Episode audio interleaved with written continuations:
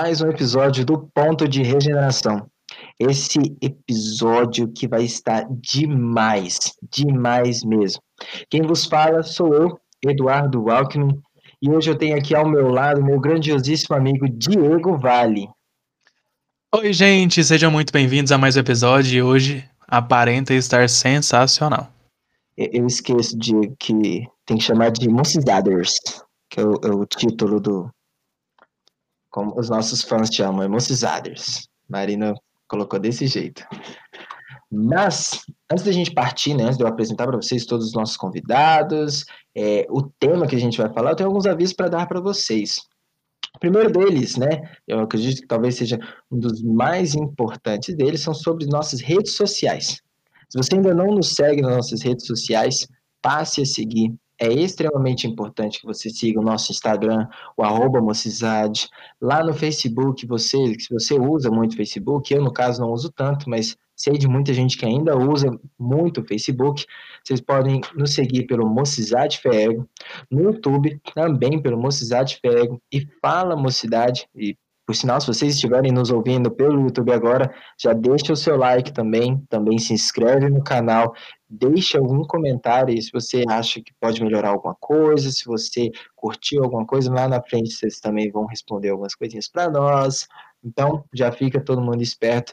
E também, se vocês quiserem nos ouvir em todos os nossos canais de podcast, a gente está no Spotify, a gente está no Deezer, Google Podcast, Apple Podcast e tantos outros. Vocês podem pesquisar aí e vão nos achar também. Para o episódio de hoje, a gente vai falar sobre a primeira de quatro diretrizes. Diretrizes importantes, eu diria. São muito importantes. A diretriz 1, um, no nosso caso, né? Ela é a diretriz da ação do jovem espírito. Se vocês estão acompanhando a gente há um tempo, vocês sabem que a gente falou sobre alguns temas, sobre estudo, sobre confraternização, sobre ação social, sobre a comunicação, a integração no jovem dentro da casa espírita e do movimento espírita como um todo, e também sobre a convivência familiar. No episódio de hoje, a gente vai trabalhar todos esses, esses seis temas de uma forma um pouco mais prática. Se vocês querem saber mais profundamente, vão procurem os episódios anteriores que vocês vão, estar, vão ter acesso. Aqui na descrição vocês também terão acesso a todos os links de todos esses episódios. E se você está nos ouvindo pelo YouTube, é claro, né? E no episódio de hoje a gente vai trazer essa forma um pouco mais prática sobre. Só que, para fazer, para conversar sobre, né, eu convido aqui, para estar aqui junto de nós, primeiro deles, eu não sei se eu chamo ele pelo nome, se eu chamo como eu chamo ele, né? Então eu vou chamar ele de Egídio, e aí depois eu pergunto se eu posso chamar ele pelo, pela forma mais carinhosa. Tudo bem, Egídio? Mano, boa noite. É, não sei nem se é boa bom dia, boa tarde, boa noite. Eu não sei o horário que você está ouvindo, mas eu estou ótimo, maravilhosamente bem. Pode me chamar do que você quiser, meu querido. Então posso chamar de Gigi. Pode, de amor. Oh. Todo, todos nós conhecemos Gigi por Gigi. Oh. Né? E também temos aqui dois, duas outras pessoas que estão juntas, né? Elas estão juntas ali, que é a Letícia e o Josias. Como é que vocês estão? Oi, galera, tudo bem? É um prazer estar aqui com vocês. Obrigada pelo convite. Oi, pessoal, obrigado pelo convite, para Josias. A gente que agradece a presença. É, sem dúvidas, esse episódio com vocês vai ficar animal. Bom, e como eu já expliquei um pouco sobre as diretrizes e também sobre como vai ser guiado esse episódio de hoje, eu queria começar só fazendo uma pergunta para vocês, e vocês podem responder primeiro o Gigi, primeiro a Letícia, o Josias, não importa, vocês ficam livres aí. Mas eu gostaria de saber, porque assim, nós, né, eu, tanto eu, o Diego, eu acredito que todos nós aqui, a gente trabalha muito no movimento espírita. E a gente sabe que às vezes o jovem ele se sente no meio de uma boia, meio a um oceano enorme. Ele está meio perdido, ele está meio ali, não sabe para onde vai, para onde ele volta. A gente precisa trabalhar esse jovem de uma forma que ele sinta acolhido. E a minha pergunta é mais ou menos isso: como que a gente pode fazer para que esse jovem, né, ele possa entender e como a gente pode permitir para ele que ele faça parte né, desse trabalho da juventude espírita e não fazer parte também, às vezes, quando eu falo fazer parte, é só como participante, né? Mas às vezes ele também pode contribuir muito. O jovem tem muito conhecimento. Como que a gente faz para o jovem entender que fala assim, não, eu posso ajudar, eu posso participar, eu posso contribuir muito com o trabalho, o trabalho na juventude espírita? Bem, acho que vou começar a puxar essa roda aí de, de bate-papo. É, primeira coisa, a gente precisa compreender que é, durante o longo período aí da nossa história, a juventude ela teve é, momentos aí decisivos e atuantes na história da humanidade. E há, tanto as lideranças da mocidade quanto os, as dirigentes, os dirigentes né, das casas espíritas precisam compreender que o jovem ele tem energia, tem força motriz, para poder produzir as coisas. E muitas das vezes, é, o que vos falta é uma oportunidade, uma acolhida. Então, acho que o primeiro passo é conhecer esse jovem, né? Então, é, como é que é esse jovem? É um jovem um pouco mais tímido, é um jovem é, igual a minha época de, de, de pré-adolescência, aquele jovem foguetinho, né, que não para quieto, tá mexendo em tudo, tá falando com todo mundo. Então, eu, o primeiro passo é, eu creio que seria é, conhecer esse jovem, porque se eu conheço ele, eu consigo criar ações, criar estratégias para que ele seja inserido no movimento, é, naquele movimento ali onde ele se faz presente. Então, acho que tem alguns passos aí que a gente pode é, ir conversando durante o bate-papo, mas eu acho que o primeiro passo é, seria conhecer o jovem a quem eu estou tendo esse contato, ou o primeiro contato, ou já, eu já tenho um contato já antigo, até às vezes dentro da casa espírita, mas para trazê-lo eu preciso conhecê-lo. Bom, é, eu vou falar assim um pouquinho do que do que eu vejo, né? Não só em questão de mocidade, mas em questão da, da educação na juventude em geral. Eu acho que a gente tem que falar a língua do jovem, entender que o, o jovem ele tem a sua própria linguagem. E uma outra coisa que eu acho muito importante é a gente não subestimar o jovem. Achar que porque ele é jovem, é, ou no caso dos adolescentes, né, por conta de ser adolescente, não quer saber de nada, ou certos conteúdos é, ele não vai saber. É, isso acontece demais dar a sua opinião, mas ao mesmo tempo a gente também não pode querer colocar uma coisa assim que é muito rebuscada, né? Colocar lá um assunto é, de um edge da vida lá na frente é, de uma forma muito rebuscada. Então eu acredito que encontrar esse equilíbrio, esse ponto de equilíbrio é, e que seja ali na linguagem do jovem, eu acho que é essencial para aprender a atenção, né? Como o Gigi falou, o jovem tem muita energia então, encontrar algum modo de passar confiança para eles a ponto de, de falar assim: vem, o que, que você tem para oferecer? O que, que você tem para, sabe, para ensinar? Porque eles vão ensinar a gente também. Então, eu falo a gente assim, né? Eu também sou jovem, então eu sei que eu vou aprender muito e eu tenho muito para ensinar também. Então, eu acredito que seja isso. É uma coisa que, que para a gente ficou bem claro lá no, na nossa mocidade justamente nessa, nesse ponto, olhando esse ponto aí da de prender a atenção do jovem, de, de tentar fazer com que ele participe mais, a gente percebeu que essa época agora de pandemia trouxe uma dificuldade maior, porque uma forma que a gente também usava muito para trabalhar o jovem era com, com aspectos assim que, que realmente chamavam atenção, né? Então música, é, imagens, aí, aquela palestra com aquele com, com a prestação de slides, às vezes vídeos e tal. Jogos também. Jogos. Então a gente percebeu uma dificuldade a mais em relação a isso agora na pandemia, que está tendo que ser tudo online. Então a gente percebeu que, que teve uma evasão grande de, de jovens na mocidade nessa época. E aí a gente está tentando seguir nessa linha de, de, de, fazer coisas que chamem a atenção. Então, nós começamos o grupo de arte, nós começamos um estudo de um livro para poder produzir futuramente uma radionovela, para poder tentar atrair o jovem, aquelas pessoas que não, não, não, necessariamente só jovens, as pessoas que participavam da mocidade de forma geral, a voltar a participar do, dos estudos, né, da, da palavra, do, estudo do evangelho e tudo mais, porque tem sido realmente uma dificuldade. Então, eu entendo sim, tem que procurar métodos, como, como a Letícia falou, de, fa de falar a linguagem deles, sem também sem subestimar, ter a consciência de que eles são pessoas muito, muitos deles são muito inteligentes, muito capazes, que se a gente desenvolver no, no caminho certo, eles, eles desenvolvem bem. E no caso desse livro que o Josias citou, é, ele também não é qualquer livro, né? Ele é um livro que foi escrito por um jovem, tem uma linguagem simples de entender, descontraída, porque é, foi um espírito que é muito descontraído, então é leve de ler, é gostoso de ler e tem ensinamentos assim que é para todas as idades. Então eu acredito que os materiais também que a gente for trabalhar, que a gente for usar, também tem que ser pensado nisso.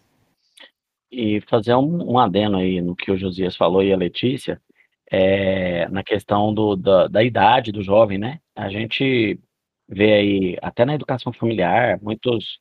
É, eu mesmo vim de uma, de uma educação onde, assim, a minha geração não podia questionar né, o que os pais falavam. O que os pais falavam era, né, era batido o martelo e ponto. Então a gente não tinha como. Por quê, pai? Porque sim. Pronto, acabou. né? Aí, só que o Castelo Ratimbu ensinava. Porque sim não é resposta. Nossa, então, gente, que maravilha! Então, aí eu fico. E, e assim, a gente sempre. O jovem ele tem essa, essa pegada muito rápida do raciocínio. E aí, desde pequeno, é, eu sempre tive essa indagação de, pô, mas espera aí, se às vezes eu posso ser um espírito é, com uma carga é, evolutiva muito maior do que a, até a dos meus pais, por exemplo, a gente, é, para quem eu vejo muito espírito falando, ah, mas o jovem, ele é, é olha para o jovem apenas com a idade física e esquece que o espírito ele tem aí é, diversas encarnações e é um espírito às vezes até que está vindo é, contribuir com o movimento, contribuir com a ação ali na, na no meio em que ele está sendo inserido. Então eu vejo um pouco dessa discordância quando eu vejo, já vi, na verdade, de alguns dirigentes espíritas, é, e até, né, de, é, de pessoas que, que estão no, no, movimento espírita, falando, ah, mas jovem é assim mesmo e tal, e não dá devida credibilidade, é por ser um espírito eterno, por ser um espírito já que já traz uma bagagem muito grande. Então, é, às vezes é, é um pouco é, engraçado da gente ver um espírito aqui acredita na, na imortalidade do espírito, mas quando se trata de um espírito jovem em carne, não, não traz a mesma consideração que ele tem ali as suas, a, a sua individualidade, as suas virtudes, obviamente, as suas as duas más tendências, mas também suas virtudes e as suas individualidades. Então, é. sim. Pode terminar, pode terminar. Não, é, aí, eu, é, aí justificando isso, é, a, é, eu abri a minha fala falando que na história da humanidade a juventude teve fatores decisivos importantes, e na, na própria história do Espiritismo, a gente começa lá com as irmãs Fox, é, onde é, em um ato é, mediúnico elas conseguiam se comunicar com os espíritos e tendo ali apoio dos pais. É, em, logo em seguida a gente vê as jovens médios é, auxiliando Kardec na codificação do Espiritismo e ali os pais também presentes a gente vê Francisco Cândido Xavier na sua adolescência ali, desde a sua infância, né, já desenvolvendo a mediunidade, mas na adolescência ali teve o amparo e a condução do, do, do Espírito Emmanuel, e, e na época do Cristo, né, o Cristo confiou na maioria dos apóstolos, que eram jovens, é, obviamente de idade tinham uns um pouco mais velhos, mas é, eu sempre falo que a idade, é, ela, a juventude, ela é do espírito e não da carne física. Então, é, eu também me considero jovem, viu, Lele? Então, é o espírito mesmo. Então, e aí o Cristo também confiou a tarefa da, da divulgação da tua palavra aos apóstolos, que também eram jovens. Então, a gente vê aí na história da humanidade é, até em alguns eventos históricos mesmo, a juventude é, correndo atrás. Aqui no Brasil a gente teve lá o, o, os cara pintadas, né? Então a gente vê que a juventude ela é, ela é, é para quem estuda ensino médio aí já passou, está passando, é a força motriz, né. O que que é força motriz? É aquela que gera movimento, e juventude é isso. Juventude sem movimento não é juventude. É revolucionário, Então né. Sim, e o e o que que a gente faz? Eh, quando eu iniciei com as atividades da Cor do Batuque, eh, já falando, né, até não me apresentei, eu faço parte do do Bloco Espírita de Percussão A Cor do Batuque, e esse ano a gente completou aí 12 anos de trabalho junto ao Movimento Espírita Jovem. E Tudo isso? E aí, assim, quando a gente começou, nossa, o na a época, né, os coordenadores do Mocidade, eh, a própria presidência da federação questionando, eh eh, a o nosso trabalho no no começo, e e é assim, aquele trabalho que vem que vem trazer que é revolucionário, ele vai mexer com a mente, vai mexer com com a estrutura, mas no final, se for feito com amor, ele vai romper barreiras. É, eu eu ia até perguntar, né, ali na hora, a mocidade de vocês, porque assim, eu sei a mocidade de vocês, eu sei mais ou menos como que vocês trabalham, mas talvez quem tá no nos ouvindo não sabe, né. Você é de qual mocidade, Gi? Então, hoje eu coordeno, eh, o departamento de juventude da do Cegal. Nós temos aqui 3 mocidades, a Mocidade Espírita Os Mensageiros, que é na unidade 1, aqui no setor Coimbra, a Mocidade Espírita Luiz Sérgio, lá em Senador Canedo, no nosso eh, na unidade 2, e nós temos uma mocidade no nosso posto de assistência, lá no bairro JK. Então hoje eu coordeno o departamento de juventude que assessora essas 3 mocidades.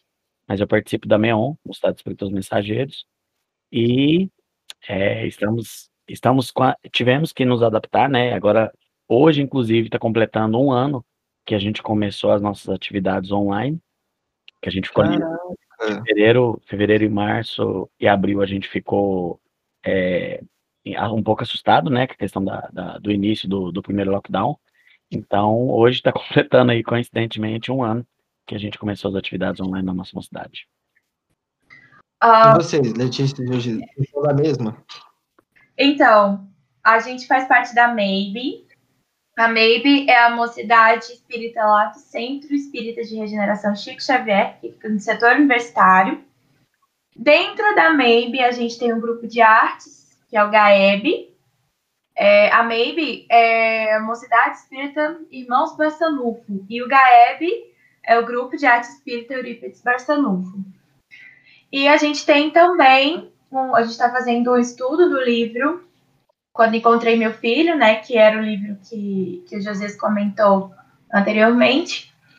A gente tá fazendo esse estudo, porque a gente vai gravar uma radionovela, que também foi uma ideia que surgiu, eh, a partir dessa questão de trabalhar com arte, né, no centro espírita, e com a mocidade também. Aí a gente falou: "Por que não, né, por que não arriscar essa aventura?". E estamos aí. Eh, eu tô no centro já vai fazer eu acho uns 7 anos, nesse centro, né. O Jô eu acho que tá um um pouco menos. 3 anos. 3, né. Mas na na mocidade mesmo, a gente tem com 2 anos que a gente tá, assim, mais firme na mocidade. A gente assumiu parte da coordenação agora também. E é muito bom. E como a gente estava falando, né, nessa questão do espírito jovem ou ou enfim, a nossa mocidade ela tem diversas idades, desde uma criança que tem 10 anos, até a nossa tiazona de mais de 40. Então, assim, eh, é muito legal isso também, porque quando a gente vai discutir algum tema, alguma coisa assim, é muito legal ver as opiniões diferentes. E e de acordo com a vivência de cada um, com as experiências de cada um, relacionando com essa com essa questão das diferenças de idade e tal, é bem legal. Eh, vocês falaram sobre, tipo assim, só antes, né, só que só tem jovem, né, todo mundo aqui ne nesse lugar é jovem, quem tá ouvindo a gente é jovem, então todo mundo é jovem, tem esse trem de de de não se considerar jovem não. E e vocês falaram, eh, sobre conhecer jovem, falar a língua do jovem, e tipo, antes da gente entrar na nos espaços ali de ação, de porque a gente vai comentar daqui a pouco, é tipo, como que a gente pode estar fazendo essas essas de tra tentar trabalhar, falar a língua do jovem, de tentar conhecer mais, pra que quando a gente for entrar nos espaços de ação, a gente consiga é, saber qual que é o espaço onde o jovem vai estar melhor identificado ali. Diego, é, eu vou contar uma pequena história que eu passei. É, a gente tem, tinha aqui nos esta, no estado, né, os ERGs, que eram os Encontros Regionais da Juventude, e à época eu estava auxiliando o pessoal lá de Mineiros a organizar o ERG deles. E aí o pessoal veio para o congresso, no ano em questão, se não me engano foi 2012, 2011, 2012, e, e caraca, já tem 10 anos isso. E aí a gente organizava, só para vocês verem, não tinha rede social, não tinha é, WhatsApp, era só o Skypeão, saca? Skypeão que segurava a galera para poder reunir quando não era da mesma cidade. E aí fomos organizando, o pessoal veio aqui no congresso, viu a gente apresentar com a cor do batuque. E assim, é um trabalho que o fato de ser material reciclado encanta. E aí o pessoal, não, vamos, vamos levar vocês para lá para fazer a noite artística, para fazer oficina com os meninos, porque o coordenador do evento participou da oficina de percussão com a gente. Não, vamos levar vocês para lá no próprio congresso, ele já animou, e não, vamos levar, vamos levar. Aí, do congresso até, eu não lembro o mês que era, a gente foi organizando, né, o evento pouco a pouco. Eles foram, é, é porque a proposta da oficina nossa, quando a gente constrói instrumento, é de reciclar mesmo. Então, eu falei, ó, eu não quero nada comprado, eu quero tudo reciclado. Então, vamos nas construções aí, ver se tem aqueles baldes de metal, vamos, é, o, o importante é a gente aproveitar a sustentabilidade para poder construir nossos instrumentos. E aí, assim, eles foram fazendo, pegaram, é, a gente construiu um instrumento ali para 50 pessoas, beleza. Aí o que aconteceu? O evento, é, a gente tinha oficina de manhã e de tarde. Então, de manhã a gente construía todos os instrumentos, das 8 ao meio-dia, 4 horas, e na parte da tarde, das 2 às 6, a gente aplicava a oficina. Beleza. Aí construímos instrumento e corta câmara de ar para cá, amarra a sacola do lado de lá, coloca feijão, abre latinha de, de refrigerante, coloca arroz, coloca feijão, fecha, passa fita isolante, construímos todos, os 60. E aí, sempre que eu faço oficina de, de música, de percussão, né, eu pergunto, pessoal, vocês já fizeram música? Não? É, alguém já teve aula de alguma coisa para, né, para eu ver em que instrumento colocar? E aí, normalmente eu faço no segundo momento. Mas nesse dia, eu falei, Gigi, faz, faz antes. E aí, terminamos de construir os instrumentos, e eu fui perguntar, pessoal, alguém já fez aula de música? Ninguém levantou a mão. Alguém toca algum instrumento? Ninguém levantou a mão. Alguém canta? Ninguém levantou a mão. Falei, misericórdia. Ou o gato comeu a língua de todo mundo, ou, sei lá, ou perderam a voz, ou sei lá o que aconteceu. Falei, pessoal, o interesse de vocês é música? Não, é teatro. Ou seja, nós viajamos, Mineiros é, sei lá, 400, 500 quilômetros. Nossa! Para o coordenador, nem perguntar para a juventude dele se eles queriam música. Ou seja, a gente montou toda uma estrutura, foi o quê? Uns três, quatro meses pensando o evento, realizando o evento. E a minha sorte é que na minha mocidade, a gente já fazia sketch teatral já. E quando eles falaram, isso antes do almoço, quando eles falaram antes do almoço que não queria música, falei, minha gente, vocês me falam agora, vocês deixaram a gente construir 60 instrumentos. Para agora vocês falarem que não querem. E aí, no momento do, do, do almoço ali, eu cheguei no coordenador e falei, coordenador, você conhece os seus jovens? Ele conhece demais. Eu falei, cara, você acredita que nenhum deles queria música? Ele falou, uai, como assim? Eu falei, nenhum deles queria música, todo mundo queria teatro. Uai. Aí na hora que ele falou esse uai, eu já tinha entendido o recado. Que ele não tinha nem sondado com a juventude dele o que que queria. Então, assim, aí a sorte, como eu já tinha essa habilidade de trabalho, já trabalhava com teatro e no movimento espírita já há um tempo, então a gente fez as Gigi, o que você não faz, Gigi? Eu tô na dúvida agora. O que, que você não faz? É porque eu toco música, vou pro teatro. Cara, eu, eu levei muito a sério aquela questão dos trabalhadores da última hora. Sabe? Então, tudo que aparece de última hora, a gente se capacita para poder fazer. Então, eu Alguém acho... sabe, eu sei, às vezes nem sabe, mas tô pronto, tô pronto. E eu acho que é essa busca que me faz permanecer no movimento, sabe, Eduardo? É até importante o dia que ter perguntado isso, eu acho que eu tô falando demais, e eu já vou finalizar. Então, eu acho que essa, o, o, o, o primeiro passo é conhecer o seu jovem. Ah, eu gosto de ler. Eu falo que o, o líder, é, o evangelizador, ele tem que ser o solo fértil do jovem. O jovem é uma sementinha que precisa germinar. Então tem semente que germina em sólido mais árido, em solo mais úmido, em solo, enfim, né, eh, em diversos em cada em cada cada semente, às vezes, tem um solo pra poder germinar.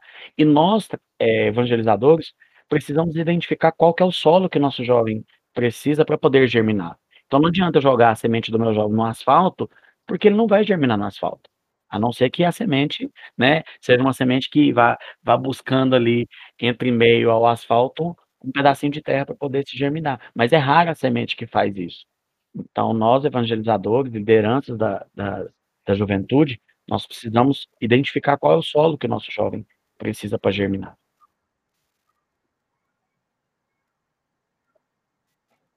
Nossa, vocês falam bonito demais. Sério, você tá doido.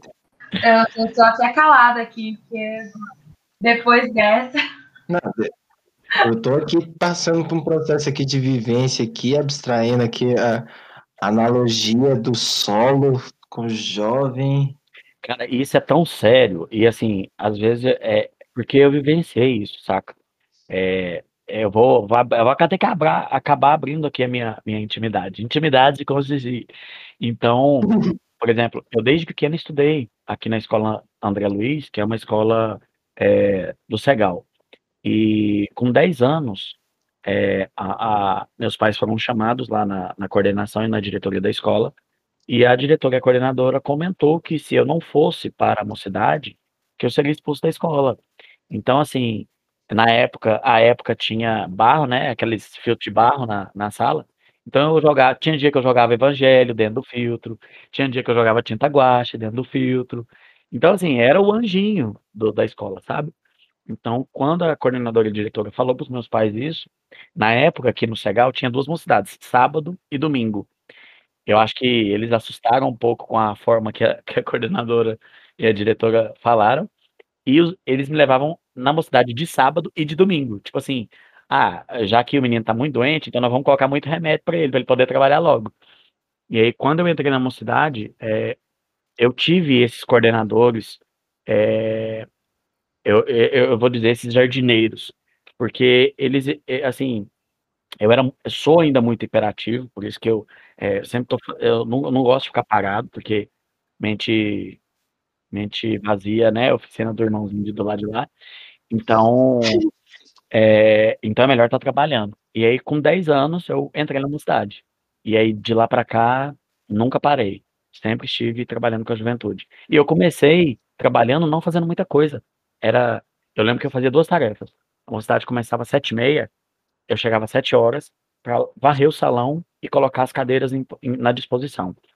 E aí na hora que o pessoal chegava, eu colocava os copinhos e a água fluidificada. Então era um trabalho simples, mas que me preenchia muito.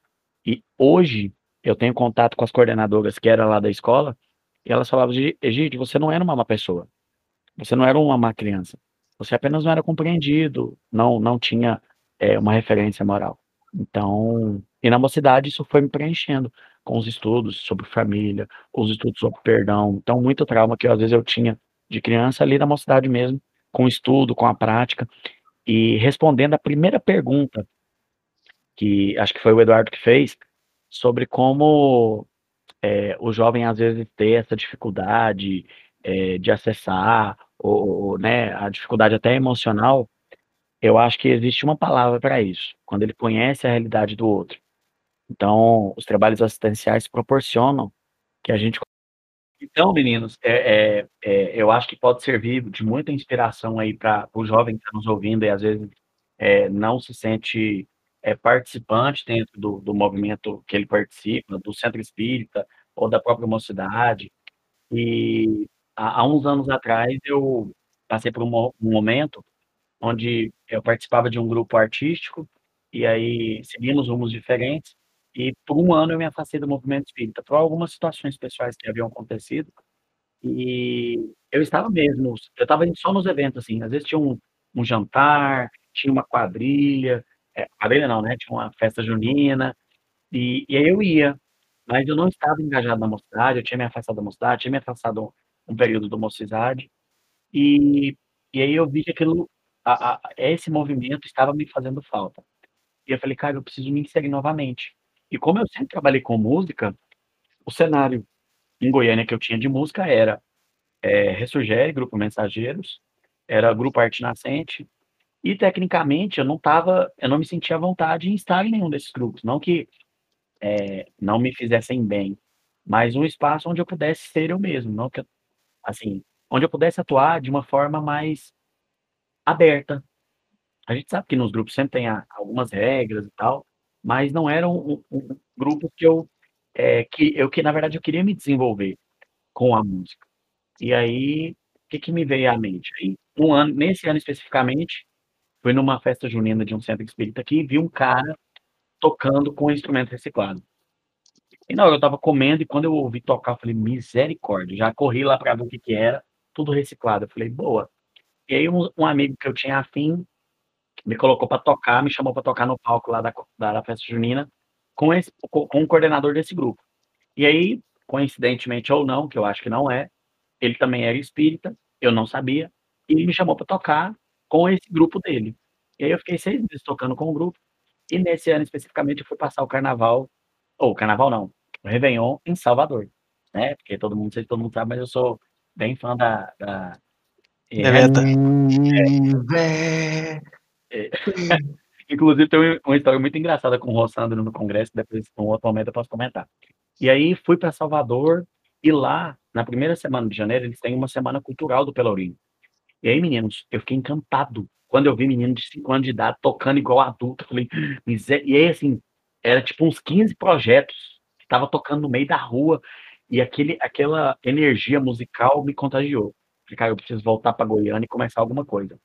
E aí, um mês exato do congresso de 2009, o pessoal da Mocidade me ligou, Gigi, você não quer fazer uma oficina de percussão, não? Eu falei, ah, ô, tá curtindo com a minha cara, né? A pessoa me viu lá em Salvador, agora acha que eu, né? Eu falei, demais. Já tinha um contato para construir os instrumentos. Já tinha recebido a motivação certa. E aí fiz a primeira oficina. Eu não sabia tocar, assim, sabia tocar um instrumento só.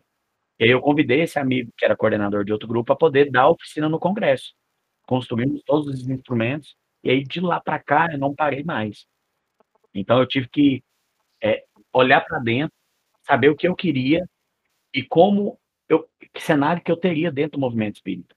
Então, em parte, eu construí o meu solo, eu trouxe o meu, trouxe o meu solo, eh, peguei a minha semente, germinei, e em, em- em contratempo, com muitas coisas que estavam acontecendo, né?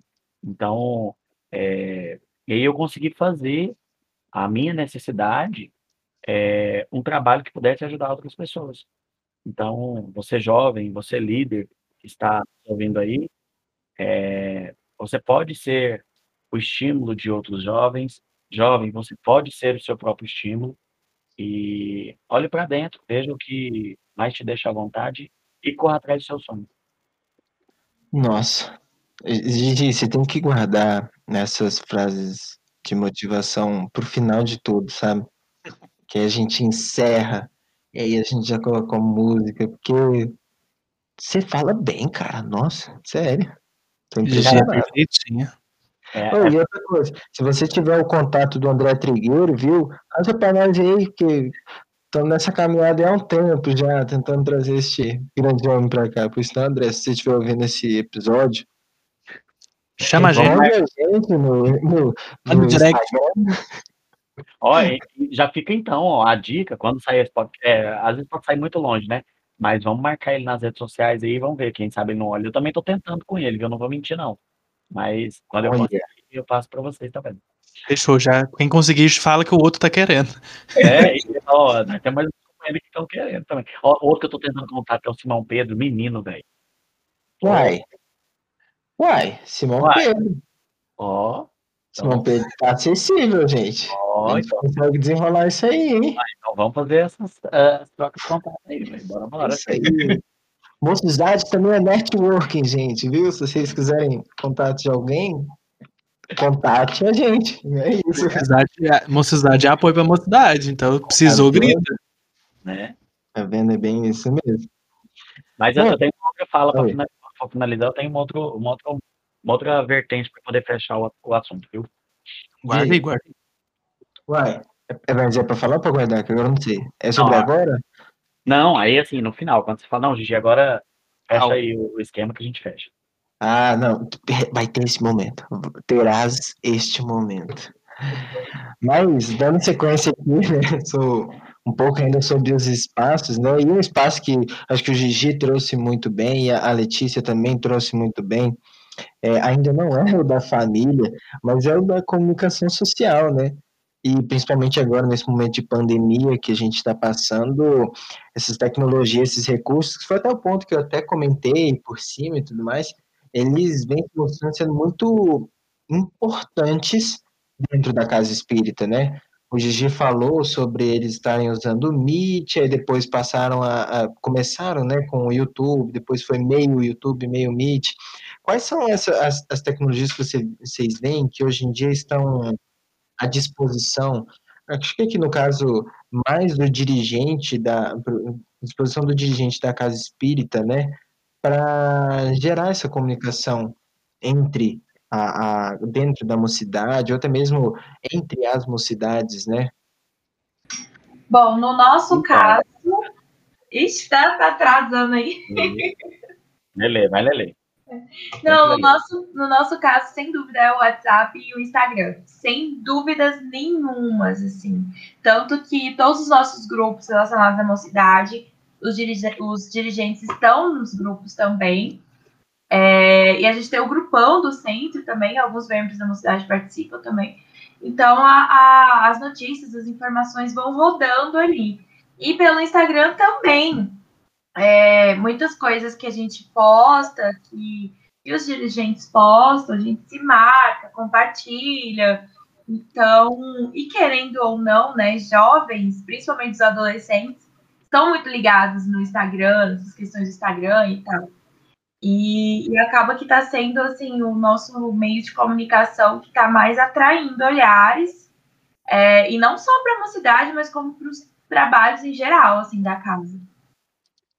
É, é uma, um, uma ação, na verdade, que a gente tem tomado é que a gente criou um grupo de pais, de, de pais não, de responsáveis das, da, dos jovens das mocidades. Então, por exemplo, a gente começou ano passado é, porque às vezes o, tinha jovem que só acessava as aulas pelo celular do pai, então ele não tinha WhatsApp. Então a gente criou um grupo de responsáveis e tem um grupo da juventude. Então hoje é, a gente consegue é, ter ações específicas só para a juventude e só para os responsáveis. Então, por exemplo, nós tivemos agora em fevereiro, a, a, não, desculpa, em março, a primeira reunião de pais. Então, todo último sábado do mês, a gente faz uma reunião com todos os pais. E aí, ouvindo deles, aí a gente tem um momento onde a gente traz alguém para falar sobre um tema específico que seja de interesse dos pais.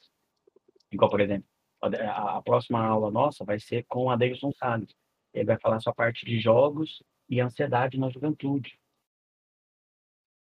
com os pais. E tem um momento onde os pais é, comentam, é, tem um espaço para abertura, para comentar. Então, eles comentam se eles estão tendo alguma dificuldade com o jovem, eles comentam de alguma ação positiva que a, a aula da mocidade teve no comportamento do jovem. Então, um dos pontos importantes para exercitar também é, não só a confraternização, que a confraternização é importante, mas eu acho que essa parte do. Porque, igual, é, a gente comenta muito que não tem manual para pai e mãe, né? Mas a gente pode facilitar um pouquinho a vida deles e a nossa também. Então, quando há essa comunicação entre pais e, e evangelizadores, é, a vida do jovem fica mais fácil. Porque a gente começa a falar uma mesma língua, começa a acolher da mesma forma. Então, é, é, educação com os pais, a gente tem tido, tem surtido, na verdade, um resultado muito grande é, de abertura dos pais para com os filhos e dos filhos também para com os pais. E também o WhatsApp, né, Instagram, WhatsApp, é o mais intenso de todos eles. E o Google Meet também, né, que a gente faz as reuniões dos pais. E o, o Gigi tem falado muito, né, da, da família e também tem um espaço, né, de convivência familiar, que a gente já falou meio que superficialmente, ou talvez nem tanto, né, durante as nossas conversas, que é esse espaço onde a gente tenta ajudar um pouquinho, né, né no acolhimento, no fortalecimento desses laços, do a gente mais no, no caso falando com o jovem, né, para ele é, entender o lado dos pais também, porque igual o Gigi falou, não tem manual para ser pai e mãe, né? Então cada vez mais é, o que a gente puder levar para os jovens, para eles entenderem um pouco da tarefa de pai e mãe, não só de pai e mãe, né? Responsável, né? Assim, tem muitas é, configurações de família hoje em dia. E, e fortalecer cada vez mais esses laços, né? Trazer esse conhecimento, mostrar que como é a formação desses laços, por que que acontece, né, de cair nessa casa aqui específica e, e que não, não é aleatório, né? Não é sorteado na bolinha ali, fulano, Eduardo vai cair na casa aqui e tal.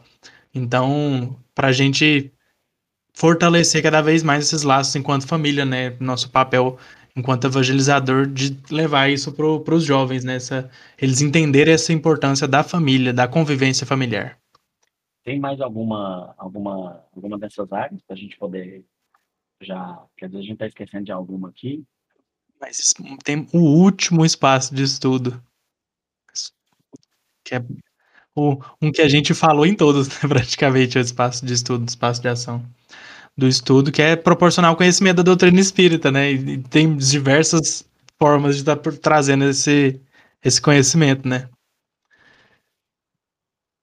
É até, é até interessante, é, essas aulas que a gente tem uma vez por mês pelo YouTube, a temática delas são os próprios jovens que escolhem, sabe? E a Lele falou no começo, a Lele que já, a gente já é amigo, tá, gente? Que a pessoa fala Letícia, eu falo Lele logo, porque não tem como desvincular. E aí, uma coisa que ela comentou no comecinho do nosso podcast é a questão da, do incentivo à arte, né? Então, o que, que a gente tem feito é, para motivar o jovem a, a, exercitar um pouco a arte? Nós temos um, um evento aqui das mocidades do meu centro, que são três mocidades, e aí, todo final de ano, em dezembro, a gente faz um evento que chama Lazer Fraterno, que a gente vai para uma, um, uma chácara que tem aqui no município de Goiânia mesmo. Já gostei. É, o Recanto do Marinho. Ah, o Recanto do Marinho, vocês conhecem. E aí a gente, é, na parte da manhã a gente faz os estudos e na parte da tarde é só gincana. E aí a gente acaba né, confraternizando, conhecendo e tal. E como ano passado nós estávamos de, de pandemia, nós fizemos o, o lazer fraterno online. Então a gente aproveitou é, o momento né, da pandemia, a, a questão da, das relações familiares, a questão da, da, do momento em que o jovem, momento íntimo, né, que o jovem está passando. E a gente fez ali uma vivência e tal, como se a gente tivesse presencial, obviamente, com as condições mais limitadas, mas ah, o momento de confraternização que a gente tinha presencialmente, a única forma que a gente teria seria criar um show de talentos. Então a gente criou um show de talentos para esse evento, só para esse evento, e a gente recebeu muitos vídeos deles dançando, deles cantando. Obviamente que não tinha uma temática, né? Era o momento ali que eles tinham para se expressar. Então a gente descobriu um menino que sabia fazer edição de vídeo, a gente descobriu uma menina que sabia dançar, a gente sabia de um menino que sabia interpretar e cantar e sabe, e de um outro menino que sabia de, de primos que sabiam tocar e cantar. E aí, aí a gente pensou, por que não fazer todo mês um show de talentos junto com essa aula especial, que eles escolheram a temática, e o tema do show de talentos é o mesmo tema da, da, da aula que teve. Então, em parte, a gente está incentivando eles a estarem com a arte e voltada sempre para a matemática. Então, agora, é, o mês das mães, agora que foi é, no sábado passado, né, no final de semana passado, é, o vídeo de, deles, do show de talentos, foi o vídeo de homenagem às mães. Então, o próximo tema, que agora não vou lembrar, se for mediunidade, por exemplo, aí eles podem fazer vídeos, é, pegar uma música que fala sobre mediunidade, fazer uma dança, ou fazer um, uma sketch. Então, assim, a gente tem incentivado eles a, a participar desse show de talentos, independente da qualidade que ele estiver cantando, independente da qualidade que ele estiver dançando, mas que ele demonstre ali o, a arte dele, o sentimento dele e tal. Então, a gente tem feito esses estímulos até para que eles é, não fiquem parados, né? Então, a gente sabe que é, no momento que a gente está na mostrada ali presencialmente, tem alegria cristã, ele bate palma, ele canta, e a, a, no, no virtual ele tem né, a alegria cristã, mas não tem essa energia. E aí, nesses vídeos que eles gravam, editam, ele, ele cria ali, ele está é, direcionando né, as energias dele, está ocupando tempo e tal. Então, a gente tem tido um resultado muito positivo com essa, com essa proposta do show de talentos. E fica aí sugestão para quem quiser também na sua cidade. Achei muito legal. É uma coisa que, que o Gigi me lembrou, antes da, da pandemia, na finalização do semestre, né, mais especificamente na finalização do ano mesmo, os grupos, né, a gente tem, tem as várias turmas de EGE e tinha mocidade, né, acabava que era no, no mesmo dia, agora mudou. Mas quando chegava no fim do ano, cada grupo apresentava ali o, o resultado de, do ano inteiro. Então a gente teve ali um, um dos das turmas do EG que escreveram uma música, é, a gente teve apresentação de vídeo e teve a da mocidade, que foi uma peça de teatro, nossa primeira peça de teatro. E uma coisa que eu acho muito, muito bacana é que todo mundo assiste uns dos outros, né? Então, todas as turmas do EG assistiram a peça dos meninos. É, e a gente também teve a oportunidade de assistir as apresentações da galera do EG. Então, assim, eu achei muito bacana essa troca, sabe? É, esse, esse intercâmbio aí entre, entre as turmas. E eu achei essa ideia do Gigi fantástica, assim sinceramente maravilhosa. A gente costuma ir para o Campo da Paz, né? Costumava antes da pandemia. É, mas a gente não fazia atividades assim. Acabava que era uma, eram atividades que envolviam toda a galera do centro. A gente não tinha uma específica para a mocidade. Mas achei essa ideia muito interessante. E acaba, querendo ou não, eu sei que tem uma galera do, do teatro, da música, das artes em geral, que, que defende muito a questão do processo. Óbvio, eu sou artista, eu defendo muito a questão do processo. Mas quando a gente fala de jovem, quando a gente fala de adolescente, né? Tô falando assim, mais especificamente do adolescente, o resultado atrai. O, o produto, entre aspas, né? Atrai. Então, você falar, você dá um motivo ali pelo qual a gente está fazendo aquilo, pelo qual a gente está passando aquele processo, atrai. Eles vão querer saber por que, que a gente está fazendo isso. Eles vão querer um resultado, vão querer uma peça no final, um vídeo no final. Para onde vai isso? Sabe? É, isso acaba prendendo um pouquinho assim, a atenção deles e chama a galera para estar tá participando mais ainda. É, enfim, eu acho que é isso. Gente, que maravilha. Olha, estou. Nossa, peraí que eu tô. Eu acabei de tomar um socão de conhecimento durante um pouco mais de uma hora e pouco, né? Mas eu acho que assim, não tem mais, mais nada que a gente possa falar, que a gente possa Já é, conseguimos englobar tudo, absolutamente tudo. Antes da gente terminar, só temos mais um momento, gente. Um momento ímpar deste nosso programa. Um momento que muitos esperam, que é um momento do bate-volta. É um momento mais descontraído, então, assim, as perguntas que serão feitas não vão colocar vocês contra a parede. Talvez. Talvez. Né? Talvez. Depende um pouco Vai depender de vocês, da vivência da vida de vocês. Mas eu vou fazer algumas duas perguntas, né? O Diego vai fazer outras duas perguntas e a ideia é que vocês respondam o mais rápido possível. Não precisa pensar muito na resposta, não, são mais descontraídas. A pergunta que eu faço para vocês, ah, e a ordem também, não importa, fica a critério de vocês. Mas a pergunta que eu faço é se vocês já encontraram algum colega da mocidade na rua e fingiu que não conhecia ele. Já aconteceu com vocês isso? Não. Não, meu filho. Ah, quando eu encontro, é festa. A Lelê, sabe. Quando eu encontro, meu filho, é festa, solta, quase solta foguete. É Nada é de. É!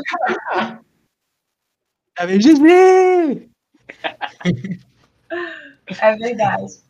Eu não sou diferente do Gigi, não. e Josias? Não, já aconteceu isso com você ou não? Também não. Ainda mais porque no nosso caso lá, o nosso centro é bem pequeno, é todo mundo muito próximo, a gente é muito amigo, então assim. Quando tá na rua, a gente tá junto. É, geralmente é porque encontra na rua é porque saiu junto. Então é, é, é muito difícil, assim. Então, o que eu estava dizendo é que assim que, que voltar né, às atividades presenciais, que a gente possa fazer em segurança pós-pandemia, a gente pensa em vincular a campanha da Alto de Souza com a mocidade, a gente acredita que seja uma atividade que vai chamar mais eles também, querendo ou não.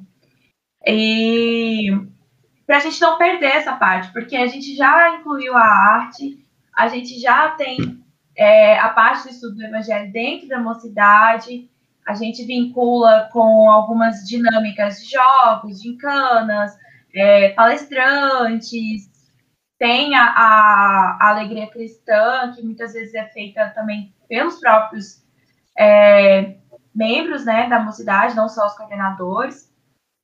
Então, eu acredito que, que o que estava faltando mesmo, assim, é essa parte do trabalho. Eu falo por mim também. Eu entrei no centro, eu ainda não estava na mocidade. Eu entrei direto já em um trabalho, né, que era a entrega da sopa.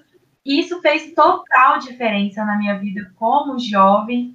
Na época eu ainda era menor de idade, então é, e passando por todos aqueles, aqueles conflitos né, que o adolescente passa, que é aquela nossa transição ali para o jovem adulto, a gente entra naquele esquema. É, então, assim, me salvou, sabe? E eu acredito que a gente tem muito mais para acrescentar. E misturando tudo isso é aquela questão, né? É, eu acho que vocês devem concordar comigo, que é a própria questão do médium também, gente. Trabalho, estudo, trabalho bem, estudo, prece, e eu acredito que, que na mocidade não seja diferente, assim, né? Porque a arte é um tipo de prece, a arte também é um tipo de trabalho. A gente tem o estudo, e vinculando com esse trabalho no bem também é o equilíbrio certinho aí, é certeiro. É isso. E no... só trazendo uma curiosidade, ela falou que é importantíssimo, viu, Lele, vocês trazerem esse trabalho para a mocidade.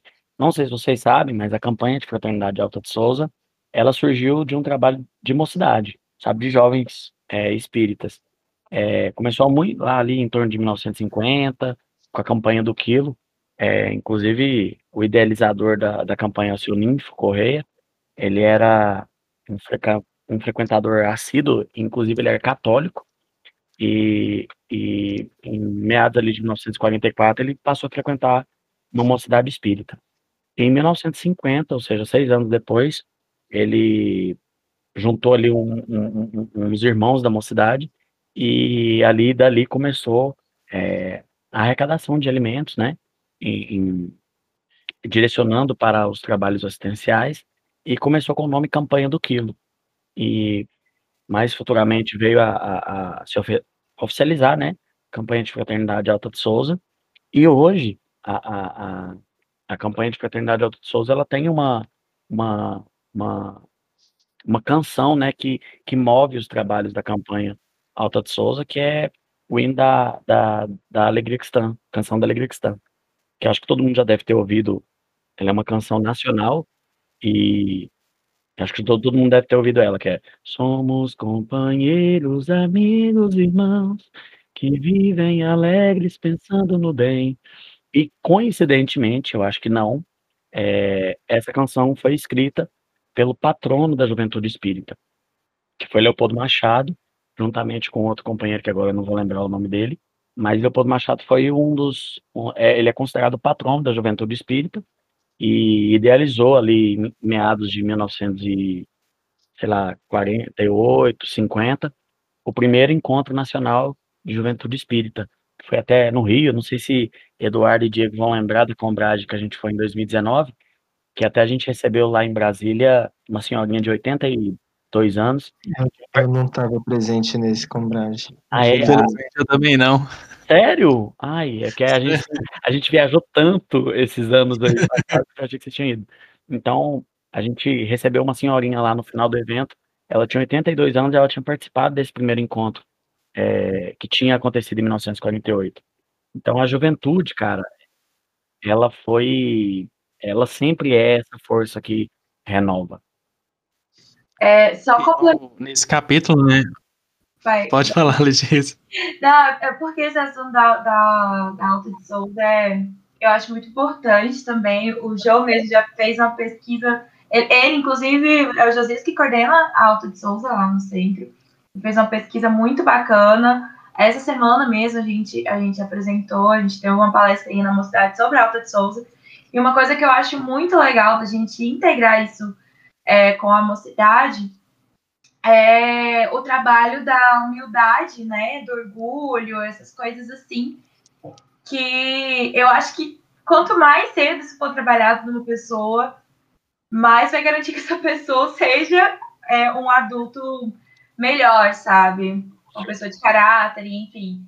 E a Alta de Souza é um exercício assim gigantesco, né, de humildade, do orgulho, e, e, enfim, você recebeu uma porta na cara, sabe? Como você vai reagir? Então, é muito importante, realmente. Valeu, por acrescentar, nossa, foi incrível sua fala. E a gente acaba é, tendo nesses trabalhos, né, Lele? Às vezes um, um, não que a gente recebe, às vezes, de uma pessoa que é de outra religião, ou é, é, a gente acaba tendo que exercitar às vezes até forçosamente, por conta a gente está no meio da rua e as pessoas veem que a gente é espírita, às vezes a gente se controla ali, é um exercício de humildade, é, de, de saber silenciar naquele momento, e, e não é fácil, eu, eu digo porque quando eu comecei a fazer a campanha, aqui na minha mocidade, é, assim, eu achava muito vergonhoso, porque eu tinha que pedir comida, eu tinha comida em casa, então eu tinha que pedir comida para quem não tinha. Então, assim, na época isso para mim era muito constrangedor, porque, pô, velho, por que que eu tô pedindo? Eu tenho comida em casa. Mas e o meu irmão que não tem? Então é um exercício de humildade que a todo momento a gente tem que tem que estar tá exercitando, seja de uma forma ou seja de outra. Então, uma coisa importante que é, é assim, no começo, os meninos tinham muito essa sensação, sabe, de é, ah, não, não vou fazer não, não vou pedir comida para outra pessoa não, ou, porque a gente sabe que não é só, né? Essa parte do alimento é, é apenas um, uma consequência, porque às vezes a gente está levando a palavra, né, a gente está levando outras, outras, outros benefícios. E aí, vocês sabem como que a gente conseguiu fazer com que os nossos jovens da mocidade é, se abrissem para poder fazer a campanha sem questionar? A gente tem um trabalho aqui de infortúnio oculto, que a gente vai nos postos de, no nosso posto de assistência fazendo visita. Então a gente entrega cestas, faz um culto e tal. Então a gente levar o jovem para fazer a entrega da cesta é, uma situação que eu presenciei mesmo, que um jovem se emocionou muito, até a gente foi, custou acalmá-lo, que a gente chegou numa casa para fazer o culto, era, meu irmãozinho ele tinha uns oito anos, eram duas pequenininhas e tinha uma mais velha de 15, mas era camada. E a mãe tinha falecido, tinha tipo um mês, dois meses. E aí eles não tinham nada para comer e a irmã de oito anos cuidava de todo mundo. E um dos nossos jovens vendo aquela situação, ele, ele assim, ele odiava fazer campanha. A gente falar que tinha que ir pra rua, bater na porta da casa dos outros, ele achava isso, é, mas espiritismo é isso, a gente fica batendo na porta dos outros. E aí, quando ele viu a importância daquele alimento que ele estava pedindo em nome de uma pessoa que ele nem conhecia, ele, é, assim, ele custou muito acalmar, ele ficou, tipo, a gente ficou uns 20 minutos, porque ele não parava de chorar. Eu acho que caiu a consciência da, da importância do trabalho. Eu, desculpa, é, é muito emocionante porque a gente vai lembrando das situações e, é, e eu acho que é essa verdade que a gente precisa passar para os nossos jovens, sabe? Que a, a, a, realidade, o mundo, ele não é só de estudo, não é só o trabalho profissional, é, a gente precisa também exercitar, olhar um pouco a nós, porque o mundo que a gente vive hoje é, é uns pisando sobre os outros, é, na parte do trabalho, é, é só estudo, é só trabalho, e a gente quer, e, e isso automaticamente faz com que a gente não olhe ao nosso redor, o que está acontecendo ao nosso redor. Então, eu, a gente teve que levar esse jovem lá para conhecer a entrega do trabalho e ver a, o porquê que a gente estava pedindo, para que ele tivesse consciência e a importância da, da campanha Toda Força. E no, nesse capítulo, né, no Diretriz 1 de, de Ação do Jovem é, espírita trata de diversos espaços de ações, né? Então a gente já está conversando de um espaço de ação aqui que é falado, que é o da vivência e ação social, que, tipo, fala da, da prática da caridade, da transformação moral e social. E, tipo, já engatando também para a gente continuar conversando disso um pouquinho mais, é, contar um pouquinho da minha experiência também enquanto MEM, né? Que, tipo assim, eu comecei na, na, na MEM por conta da minha irmã, eu não queria ir. E, tipo assim, uma das coisas que mais me, me prendeu foi justamente é, fazer esse exercício da prática, da caridade. A gente, tipo, tinha dois trabalhos assistenciais na época e, e, tipo assim, o que mais me motivou a ir pra mocidade, mesmo não querendo, era, tipo, participar desse negócio.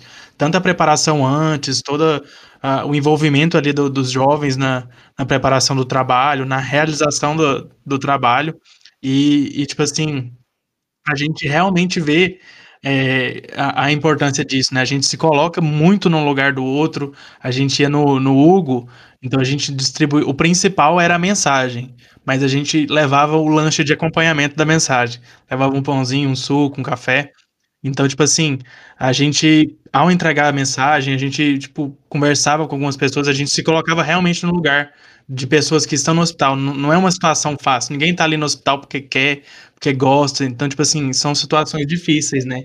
E a gente tá vivenciando aquilo ali no, no momento da juventude, aquilo tipo, fica marcado na gente para sempre. Então, esses momentos de, de, de vivência, de ação social, são tipo momentos fantásticos que a gente busca sempre estar tá proporcionando dentro das mocidades, né? Independente da, da onde é a mocidade, a gente está sempre tentando fazer esse, esse espaço se tornar cada vez mais comum dentro da mocidade. É, e quantas vezes a gente, lá no Hugo, a gente via que a pessoa, ela tava com fome. Era uma pessoa que ela tava, tipo assim, ali muitas horas sem comer, só que aí na hora que ela pegava o lanche, pegava a mensagem, ela dava um valor tão grande para a mensagem que parecia que ela perdia a fome ali na hora e a gente ia lá, sabe? A gente acolhia, para quem não sabe, eu também, eu, eu também sou da MEI, né? Eu também tipo, passei por esse processo, exatamente esse processo, não exatamente, porque assim, eu não fui por causa da minha irmã, né? Minha mãe me obrigou a ir. Foi diferente. E foi um pouco diferente, né? Não foi minha irmã que me, que me obrigava, era minha mãe. Minha mãe me obrigava a ir. E o contato com, com principalmente com o Hugo, que a ação que mais me familiarizava, me mudou muito. Tanto é que me mudou que assim, o Gigi falou que ele era ele era um anjinho, eu também tive meus, meus tempos de anjinho, né? Quando eu entrei na minha meu apelido era Bom Dia, porque eu não dava bom dia para as pessoas. As pessoas me chamavam de Bom Dia porque eu, eu, eu ficava um ódio, eu era, eu era antipático, sabe? totalmente diferente do que hoje em dia eu sou. Hoje eu tento ser mais carismático, bem, muito, muito mais educado. Hoje em dia eu falo bom dia. E na época não. E o Hugo, me querendo ou não, eu precisava quebrar um, um, um, um espaço ali que eu não queria, né? Eu tava, tava ali por obrigação. Só que o contato em ver que, tipo assim, putz, cara, a mulher ali tá com o marido sofreu um acidente de moto, cara, e ela tá ali sofrendo. Eu tô aqui, né? Pô, minha família tá em casa lá de boa, todo mundo bem, eu tô aqui, eu tô emburrado, eu tô, tô com raiva. Raiva de quê? Sabe, esse contato com essas outras essas outras realidades, tanto é que assim, a gente falou, né, tem uns episódios passados sobre ação social, e é, e eu falei que, assim, o momento que mais me tocou também foi no, foi no Infortúnio Oculto, numa das idas que eu fui lá. Que, e por incrível que pareça também, foi um momento em que eu tive um, um contato, assim, com uma humildade que eu jamais tinha visto antes. E foi um negócio que começou, é, as ações, elas me tocaram de um jeito que eu, hoje em dia eu sou coordenador da MEI e eu tento trazer também para os jovens esse contato, sabe? A questão, às vezes, é a pergunta que fica, às vezes, é tipo assim, como trazer, sabe? Como que a gente estimula? É, é tão engraçado que é, quando eu, eu, teve uma época que o coordenador da mocidade teve que se ausentar para poder estava sendo papai e tal, então tinha que focar e eu assumi a responsabilidade da mocidade. E já havia dois anos que não tinha prática assistencial e não tinha nada de arte, era só o estudo. Da mocidade era só, era tipo reunião pública. E aí eu falei, cara, eu não vim só do estudo. eu vim da assistência, eu vim da arte, então eu vou voltar para cá, eu vou voltar isso para a mocidade. Quando eu trouxe a proposta, todo mundo do, da mocidade, os trabalhadores, me questionou.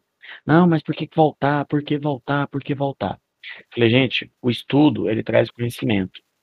A arte, ela traz a sensibilidade. E a assistência traz o sentimento. Então, se eu quero que meu jovem conheça, eu trago o estudo. Se eu, se eu quero sensibilizá-lo, eu trago a arte.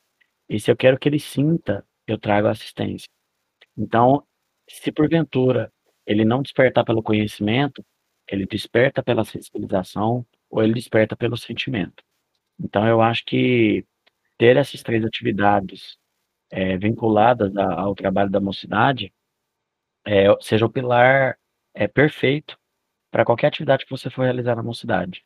Então, é, eu até esqueci qual foi, é porque o que você falou me trouxe essa fala, mas qual foi o comentário que você fez, Diego? É, para a gente poder abrir o assunto, eu acabei esquecendo. Agora já até eu esqueci também, mas é, agora você me apertou sem me abraçar. Mas tipo, foi da, vai de gente jeito.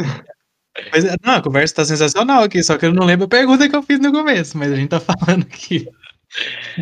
É, é porque você falou de, da, dos, dos vários das várias atuações, né? Uma delas é, é... transformação moral e transformação social. Isso, isso. É, uma coisa que eu queria é, é, abordar, que eu acho que pode ser importante para as lideranças, até para o jovem que está nos ouvindo, é que não é um caminho, a, o próprio documento, esse documento da FEB, de diretrizes e subsídios para ação evangelizadora, ele não é, porque por muito tempo a responsabilidade do jovem estar na mocidade era única e exclusivamente do coordenador da mocidade, dos trabalhadores da mocidade.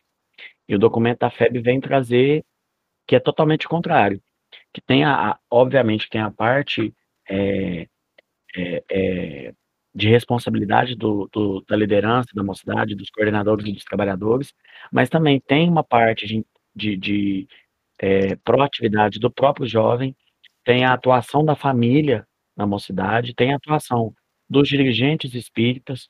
Então, às vezes, por, é, eu não sei se vocês pegaram essa fase, mas pelo menos eu peguei uma fase onde a gente tinha que. É, a gente estava fazendo bem e a gente tinha que justificar que a gente estava fazendo bem. O porquê que a gente estava fazendo bem, sabe? Então, é, graças a Deus, esse documento apareceu. E até eu estava comentando com outros trabalhadores do Mocidade, que hoje o presidente da minha casa espírita, ele, ele, assim, sei lá, a mocidade deve ter uns 60 anos, a mocidade aqui do Segal, e eu participo dela tem 24 anos. E desses 24 anos, eu nunca vi o presidente da, da, da nossa casa, é, os presidentes, né, irem em um dia de execução da mocidade. E atualmente, hoje a gente vê o dirigente nosso da casa, da, os nossos dirigentes da Casa Espírita participando das aulas da mocidade, participando dos Como assim? Ele, ele não ia em encontro? Não, ele não, ele vai para assistir às aulas. Ele vai para assistir. Não, tipo, mano, os, os presidentes antigos. Ele, ele ia em todos? Não, nunca, nunca nem pisaram na mocidade. Nunca nem, nunca, Nossa. não sabia como a mocidade frequentava. Porque assim, eu não sei se vocês sabem, mas historicamente a mocidade espírita, antes do Pacto Áureo, aí a gente vai até numa parte histórica, Pacto Áureo, quem não sabe, foi, foi uma, um, um momento e, e, onde algumas federativas se juntaram para criar um movimento espírita nacional. Foi daí que surgiu a FEB, Federação Espírita Brasileira. E antes desse Pacto Áureo, é, as mocidades eram não aconteciam dentro do centro espírita, não. Ele acontecia fora era uma entidade a par, era, tinha os centros espíritas e tinham as mocidades espíritas. Elas não eram é, é, vinculadas, elas eram independentes. E aí, com o Pacto Áureo, houve, então, é, essa, não vou dizer departamentalização da mocidade espírita dentro da casa espírita. Então, assim, mas a gente vem de um histórico onde, é, pelo menos na minha, no meu centro, os dirigentes achavam que a mocidade era né, só zoação, era só né? E quem vê, quem foi meu evangelizador, olha para trás e fala misericórdia. todos têm salvação. Se o Egídio teve salvação, todos temos salvação. Então. Tem muita gente acha que mocidade é berçário de adolescente, né? Não é. Só para tomar tempo ali. Não é. A gente sabe que não é. Então, e aí hoje, o presidente da minha casa espírita, a gente está estudando esse documento de diretrizes e subsídios para ação evangelizadora, e ele participa ativamente. E, e na, tem uma das aulas que fala sobre é, a atuação do dirigente espírita na mocidade. E aí, nesse dia, ele ficou tão envergonhado, porque ele viu que o que a FEB propõe para o dirigente fazer, ele não estava fazendo, como dirigente, né? De dar apoio, enfim, de uma série de, de atuações. E aí ele tem to agido totalmente a favor ao, ao, nosso, ao nosso trabalho, né? Então, a gente precisa, porque às vezes a gente não dá certo aqui, de fazer um trabalho aqui, não dá certo ali, a gente assume toda a responsabilidade. Mas esquece que tem toda uma. que a gente é, é nesse trabalho, por ser voluntário, vai chegar um momento que a gente vai se desmotivar e a gente tem que permitir isso, permitir no sentido de não ficar né, preso a, a ele, mas a gente precisa aceitar o que a gente está sentindo e tentar melhorar. E não ficar preso a é que a responsabilidade seja somente nossa, porque ela depende também do jovem, depende da família, depende também do dirigente. É óbvio que a gente vai sempre fazer o melhor para que eles estejam conosco, mas não depende só exclusivamente, unicamente da gente, né? Cada, cada público ali envolvido tem uma parcela de contribuição para o trabalho ser realizado, né? Falou tudo, Gigi. Sim, sim. Falou mesmo. E, uh, e a fala do Gigi me, me meteu também a outro ponto do livro, né? Que é quando eles falam a questão mais tipo, do espaço de integração do jovem.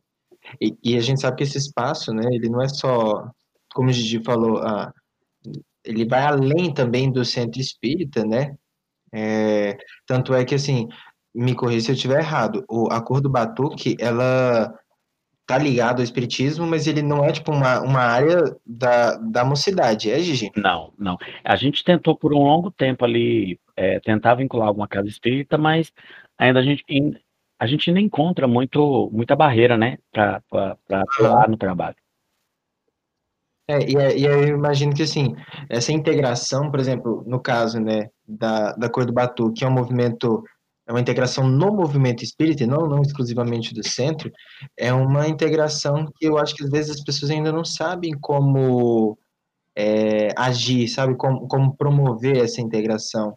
E aí eu, eu levanto essa pergunta para vocês, né, eu gostaria de saber também, tipo, dentro da mocidade que vocês estão, a Maybe, né, que a Letícia e o Josias, eles estão ali, a gente conversou antes, né, no, backstage antes, um pouquinho ali antes, e, e eles falaram que estão mais, voltaram mais ativamente agora, né?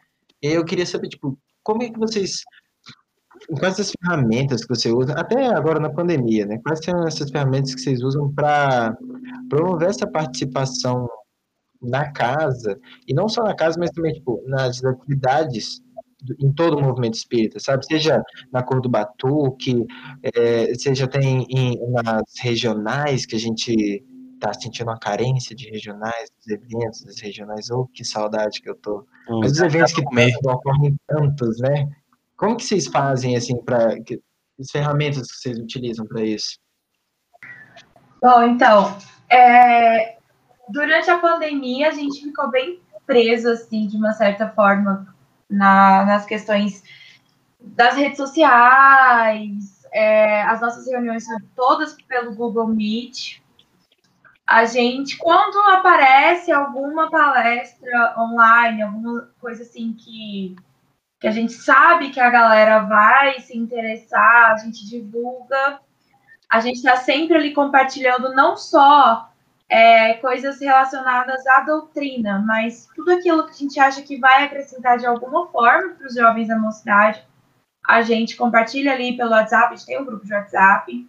É, a gente tem um grupo da mocidade, tem o um grupo do grupo de artes.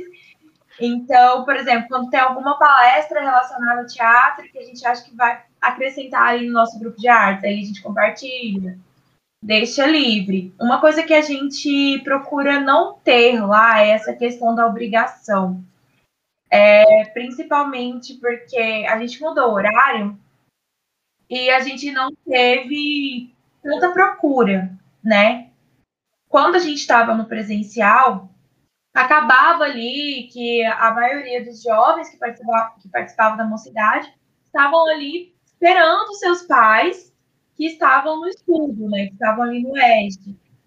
E aí, com a pandemia, com essa questão da EAD, acabou que diminuiu um pouco a questão dos, dos jovens. Então, a gente teve que se desdobrar, teve que se adaptar e encontrar formas de atrair mais pessoas. E aí foi essa questão das redes sociais, né, mais ativamente ali no Instagram, para chamar mais pessoas, né, divulgando sempre, tanto que hoje uhum. a gente tem alguns membros que não são de Goiânia, inclusive, é, por conta dessa divulgação, né, pelas redes sociais, que a pandemia é, deu isso pra gente, né? Porque talvez se a gente estivesse no presencial, a gente não teria que massa. de outros lugares aí participando das nossas atividades da mocidade.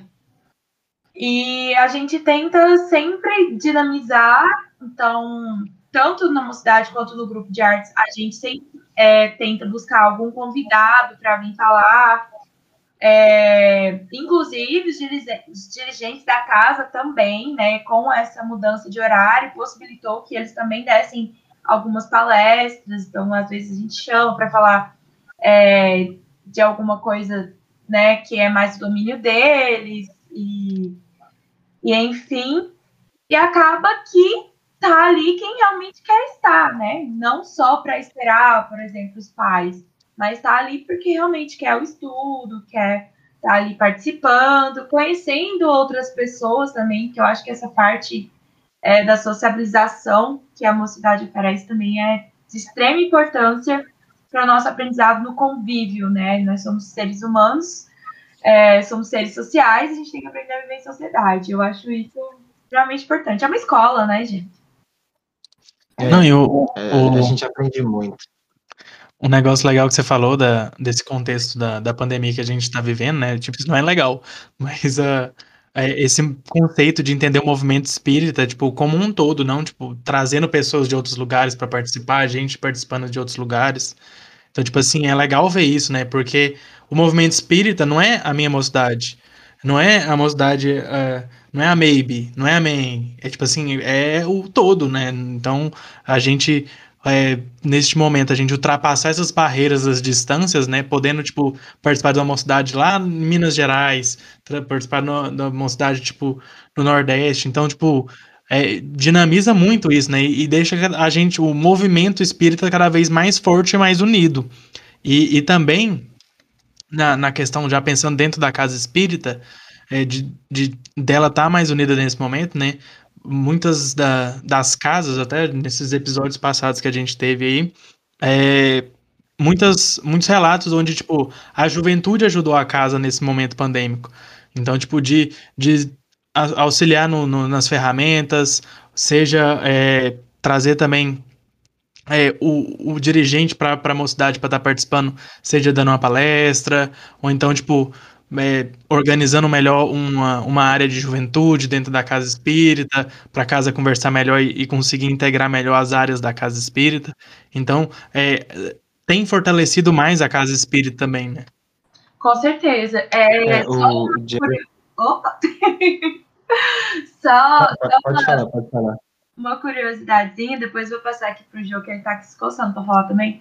É, que essa questão da mocidade pela, pelo ensino remoto, aquela ensino remoto, né, de toda a faculdade, mas acaba sendo, né, gente, ensino remoto, é, possibilitou que a gente tivesse um integrante da mocidade com paralisia cerebral e que não é de Goiânia. É, é de Pernambuco, né? O Pepeu. E ele vem acrescentando, assim, imensamente pra gente. É, as coisas que, que ele fala, as orações que ele faz, e que talvez se a gente estivesse no presencial a gente nem conheceria ele, né? Então, é, possibilitou isso também. Eu acredito que a nossa mocidade vem crescendo a cada dia, se fortalecendo ainda mais com essa questão da, da, da pandemia. Então, cada um trouxe uma coisa assim muito bacana. Relógio?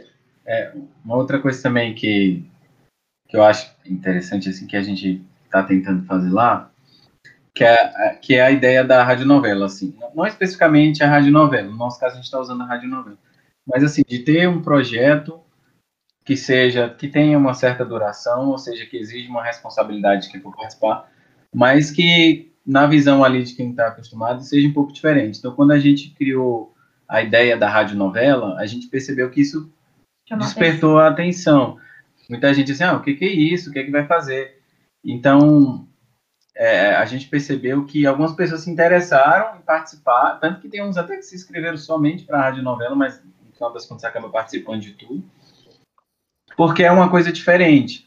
E no nosso caso lá, é, como a gente falou logo no início, é, é a rádio novela de um livro que foi escrito por um jovem, e esse jovem não tem muito tempo que ele desencarnou. Então, assim, é, diferentemente dos livros que a gente está acostumado, que são livros mais antigos, que tem uma linguagem um pouco mais rebuscada, é um livro extremamente simples, é um livro que tem uma linguagem bem fácil, um livro bem atual, tem até gírias lá, de tão atual que ele é, e escrito por um jovem que desencarnou aos 20 anos. Então, é, é, a gente percebeu que isso traz uma atenção do pessoal, dos principalmente dos jovens, mas falo do pessoal em geral que participa da, da, da nossa mocidade porque é, fica fácil. Então, ao mesmo tempo ali que a gente criou um dispositivo para chamar atenção, as pessoas vieram para a mocidade e estão aprendendo, porque o livro é riquíssimo em ensinamentos, né? Tanto em relação à família, em relação à própria doutrina, em relação à vida no mundo espiritual, em relação à lei de causa e efeito.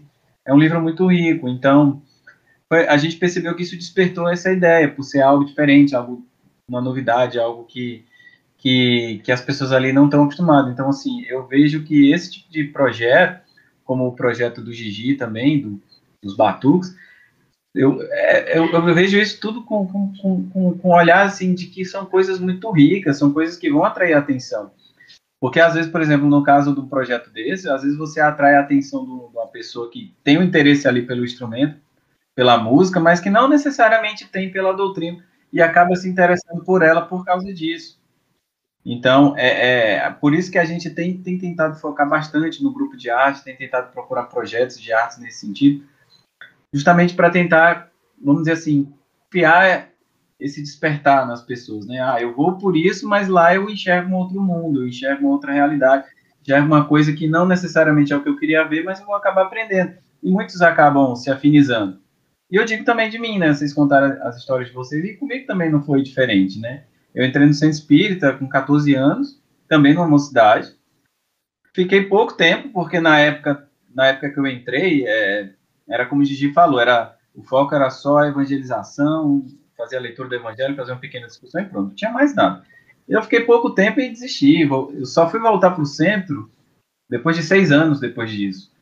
Então, querendo ou não, lógico, então é errado, tem que fazer, é uma parte muito importante, tem que fazer, a gente tem que continuar discutindo o evangelho, mas fica aquele alerta, né? O que é que eu posso fazer? O que é que a gente pode fazer para poder despertar esse interesse nas pessoas que muitas vezes não, não perceberam o que é que está sendo feito.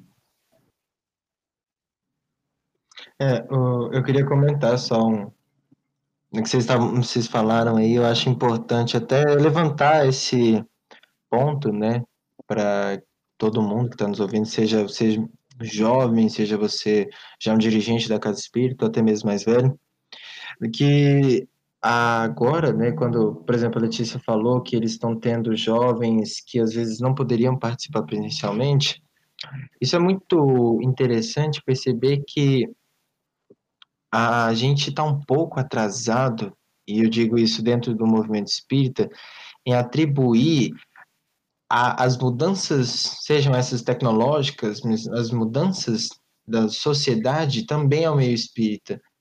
Porque, poxa, no final do século passado, a gente passou, todo o planeta passou por um processo de globalização que vem se aprimorando ao longo do tempo, né? Com o advento de novas tecnologias, com as melhorias das redes, né? A gente está indo para o 5G e tinha épocas que a gente, putz, nem 3G tinha, sabe? Então, assim, é, essas coisas elas vêm melhorando de uma forma que hoje instantaneamente eu consigo mandar mensagem para minha prima que está no Japão, para minha tia que está na Europa, sabe? E por que que a gente apenas agora durante todo esse processo a gente meio que, entre aspas, globalizou esse, o, o espiritismo, né? Por que a gente não, não havia pensado nisso antes? Sabe, eu acho isso muito massa, porque ano passado, tanto eu quanto o Diego, a gente é, participou de um evento espírita americano, que é um evento super massa, que eles estavam contando pra gente lá depois depois, como é que acontece o evento presencialmente, eles fecham um parque inteiro, o evento acontece no parque, é ao ar livre, crianças correndo para lá e para cá, é muito massa, muito lindo, todas as fotos que eles nos mostraram. E aí esse ano eles falaram, vamos refazer um evento, vamos fazer também um evento, mas vamos abrir para todo mundo. E eles não abriram só para o Brasil, eles abriram para o mundo. Então, todo mundo, literalmente. É, sabe, tipo, todo, todo o mundo mesmo. Gente da Alemanha, do Chile, do Brasil, da África, da Ásia, é, foi um bagulho animal. A, a gente ficava conversando no grupo, dia a gente falava nas línguas, a gente falava assim, o que, que esse povo tá falando? E aí, a gente viu que dá para você adicionar o Google Tradutor no seu teclado, e o que você vê, ele traduz e manda. Então a gente só decidiu, ó, inglês é a língua base, cada um traduz para inglês e a gente conversa quando é. A gente usa esse termo, né? Quando é fé, a gente tava conversando com gente do mundo inteiro sobre espiritismo, comentando como é que é. Sabe, foi um negócio tão animal, um bagulho tão massa que eu parei pra pensar e falei assim: putz, isso aqui a gente podia fazer nada, nada 10 anos atrás. Eu jogava usando Skype, mensagem de vídeo. Eu lembro até hoje que a primeira mensagem de vídeo que eu fiz foi com meu pai, ele estava em São Paulo, ou em Goiânia. A gente, isso antes de 2010. Por que, que só agora a gente foi pensar? Então também a gente pode tentar trazer é, essa questão não só da integração do jovem, mas de todo o movimento espírita, sabe? Integrar o movimento espírita e lembrar que a gente não precisa demorar tanto tempo para atribuir certas evoluções é, é, tecnológicas, certas evoluções sociais, depois de 10, 20, 30 anos ao movimento espírita. Vamos fazer agora, sabe? Vamos, vamos tentar agora? Ó, surgiu um negócio novo, como é que é? Trazer essa parada nova aqui para o espiritismo? Como é que a gente pode alavancar isso também, seja na juventude, né, que a gente, como a gente já falou, é um, um, uma época, uma, um, um estágio da vida onde a gente está mais suscetível a mudanças, a gente aprende com maior facilidade, então a juventude vai ter essa maior facilidade com essas mudanças, com essas novas atribuições. Por que, que a gente não faz isso? É, é eu acho interessante trazer esse levantamento também. É, eu acho que esse momento de pandemia, ele forçou um pouco a gente fazer tudo diferente, né? Mudar toda, ele forçou a gente mudar toda a estrutura, é, nos readaptar. E é tão interessante porque a gente começa a olhar hoje para coisas que a gente não dava tanta atenção. É, no começo, não vou mentir para vocês. É, a gente sabe que a energia do, do, do presencial ela é diferente do online, né? E aí no começo eu fiquei um pouco de receio. E, inclusive, da, da, esse ano eu fiz a transmissão do Congresso Espírita Jovem e eu fiquei com muito medo, com muito receio de não ter, não conseguir sentir a mesma emoção que a gente sentia no presencial. Então, é óbvio que a, a equipe, né, ela é muito mais reduzida no online, então acaba é, é, um pouco dessa emoção, às vezes, algumas pessoas não conseguem é, sentir. Ah, mas graças a Deus eu consegui, a gente conseguiu passar essa emoção para quem estava nos assistindo. E eu achava que os eventos online não, casa, não causariam essas emoções. E muito pelo contrário. Eu acho que o fato da gente ter. Eu acho que é, é, o universo ele, ele, ele age de forma a sempre estar em harmonia. Então, a gente precisou, nesse primeiro momento de, de lockdown, ficar isolado, e aí fisicamente, e aí, por consequência, emocionalmente também a gente acaba ficando isolado, porque perde contato com, com amigos. É, eu, pelo menos, dentro de casa também fiquei isolado dos meus pais, por N motivos, né? Então, a gente acaba ficando também um pouco mais sensível emocionalmente. E esses encontros virtuais, eles passam a ser uma forma de nos preencher emocionalmente também. Então, no começo eu fiquei com muito receio de desse, a gente se planeja tanto para fazer o evento e fala, cara, será que a gente vai sentir a mesma energia que a gente sente no, no presencial? E, em parte, a gente foi perdendo um pouco dessa convivência para que o virtual pudesse ter um sentido ali, pudesse ter uma, uma, uma, uma validação mesmo. Mas a gente tem certeza que assim que a gente retornar, as nossas alegrias, os nossos sorrisos serão muito maiores. Mas eu acho que foi um momento a gente até parar, assim, sabe? E olhar para o. Às vezes a gente não conseguia nem, devido à correria demais, o mundo teve que parar. E aí foi o momento da gente começar a olhar para dentro, de ver, é, de, da gente ter esse momento de ausência, de, de, de contato, e começar a olhar para dentro. Eu acho que passou-se aí 2020 anos depois que o Cristo veio é, nos trazer o amor ao próximo, o amor a si mesmo. Mas de, mesmo depois de 2020 anos, a gente não aprendeu. E a gente sabe que a transformação moral para que a gente pudesse olhar para dentro e olhar o que está acontecendo na nossa volta, né? Várias empresas, é, campanhas de arrecadação para auxiliar quem não tinha alimento. Da questão desses eventos e tal, me veio também, tipo, que tá no capítulo também um espaço de. Né? E, e nesses eventos acontece, tipo, de acontecer. E, e de nós, né, tipo, diversas. E de que vocês têm gerações passadas também que tem sucesso aí, porque na MEI mesmo a gente tem o especial que é o, o Cineman. E aí a gente sempre encontra para assistir filme. Na época que lançou o filme do Kardec, a gente foi no cinema. Foi, encontrava na, lá na, na casa espírita e assistia filme, colocava projetor. E era um momento de confraternização nosso, né? Que a gente, enquanto mocidade, se integrar cada vez mais. E aí a gente, esses dias, Eduardo, pensando como fazer isso de novo, encontrar um, um, canal que a gente consiga transmitir que a imagem fica boa, é, às vezes o Meet não fica tão bom, então a gente está estudando para voltar a fazer essa, essa ação, né? Porque é um momento que faz falta no, nos dias de hoje, né? De ter essa confraternização. Ainda mais que, às vezes, muitos dos jovens ainda é, dependem muito do, dos pais, ficam muito em casa, não saem muito, então é, esse momento de estar na mocidade, de conversar com pessoas diferentes, ter um ambiente ali que acolhe e fazer uma atividade que normalmente muitos gostam, que é assistir filme, né? Então, é, é um espaço de, de confraternização. Bom, lá. É, na verdade. Pode falar. Pode falar, Leite. Não, a, avó, as meninas na frente. lá na Maybe, é, antes da pandemia, a gente tinha as nossas gincanas, e aí nos dias das gincanas, cada um levava um, algum prato, alguma coisa assim, acabava que a gente fazia um, um lanche. É, Para finalizar o semestre também sempre tinha um lanchão coletivo ali, cada um levava um prato e era o máximo. Agora, com a pandemia, a gente procura manter é, essa gincana, só que de modo virtual, né? Acaba sendo ali um, um joguinho à distância. E aí a gente sempre faz é, no último, acho que é no último sábado do mês, se eu não me engano, valendo alguma coisinha. Por exemplo, mês passado estava valendo um ovo de Páscoa recheado, por exemplo. Então, é o que a gente está conseguindo manter no momento.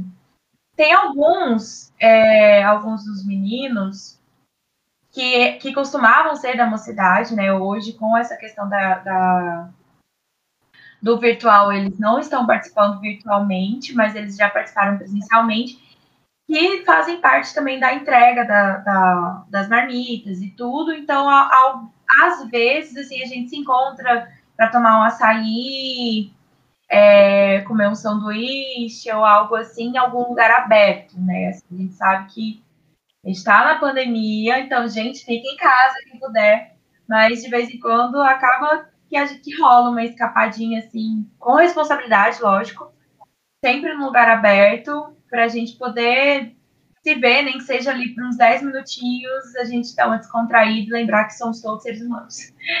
É isso.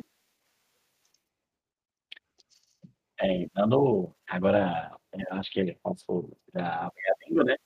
É, uma, uma das, das coisas que a gente tem feito, né, na verdade, desde que começou a pandemia, é, eu acho que tem até uma parte dessa parte de convivência, né, Diego, que fala da família também, né? Tem sim. E, Ou você já dá o gancho pra juntar agora. então, fechou, então. Então já vou começar. já- a gente já vai misturando tudo. O as ideias- ele teve acesso ao nosso roteiro. Não é possível. Certeza É. absoluta. Ele hackeou a gente aqui, tá lendo ali. É sintonia. Não esqueça. A gente já tá falando de tudo sem precisar de falar. Ó, tá vendo?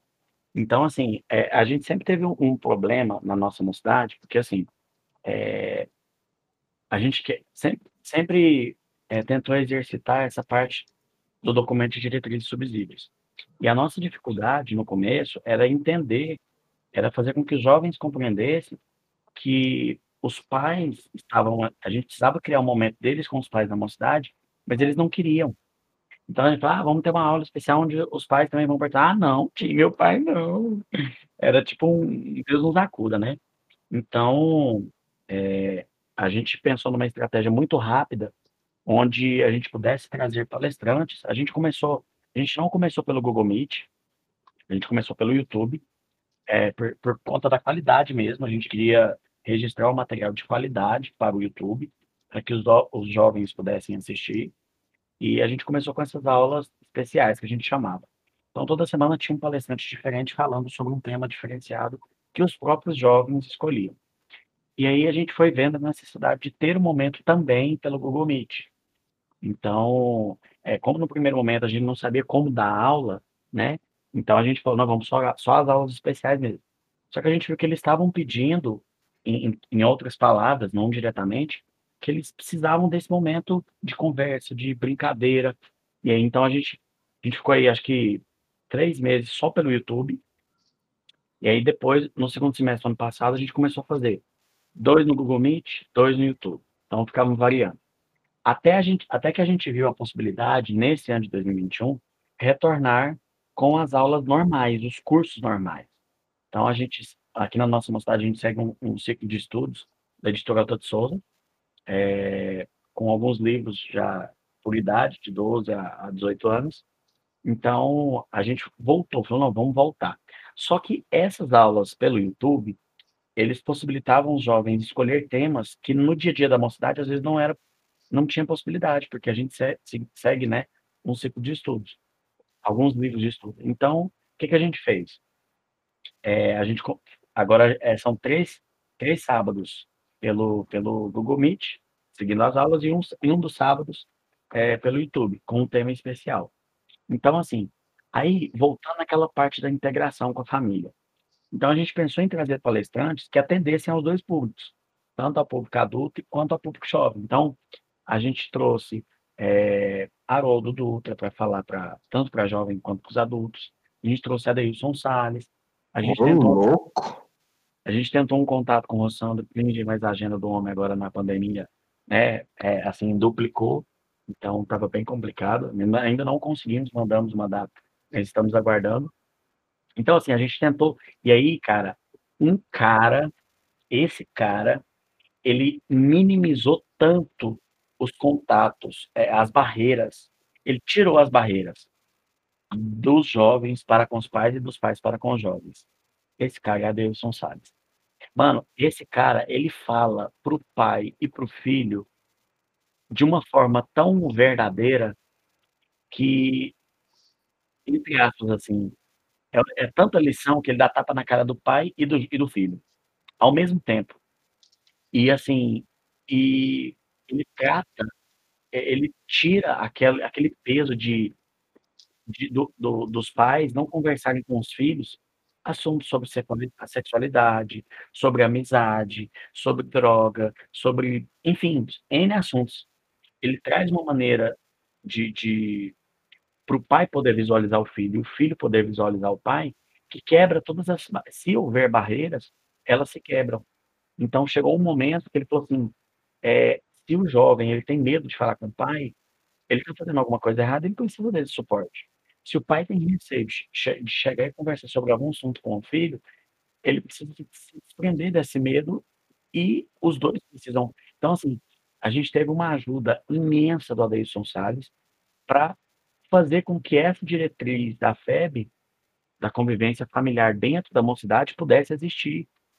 Então, assim, é, já fica a dica para vocês que quiserem acessar o nosso canal da Juventude do Segal no YouTube, de assistir algumas palestras de temas que eles falam, que ele fala, é, enfim, de N, de N situações que acontecem dentro do lar e que exige, às vezes, um abuso emocional tanto do pai quanto do filho, tanto do filho quanto do pai, quanto de filho, de irmão, entre irmãos, enfim. E ele tem auxiliado muito a gente fazer esse momento família, mocidade.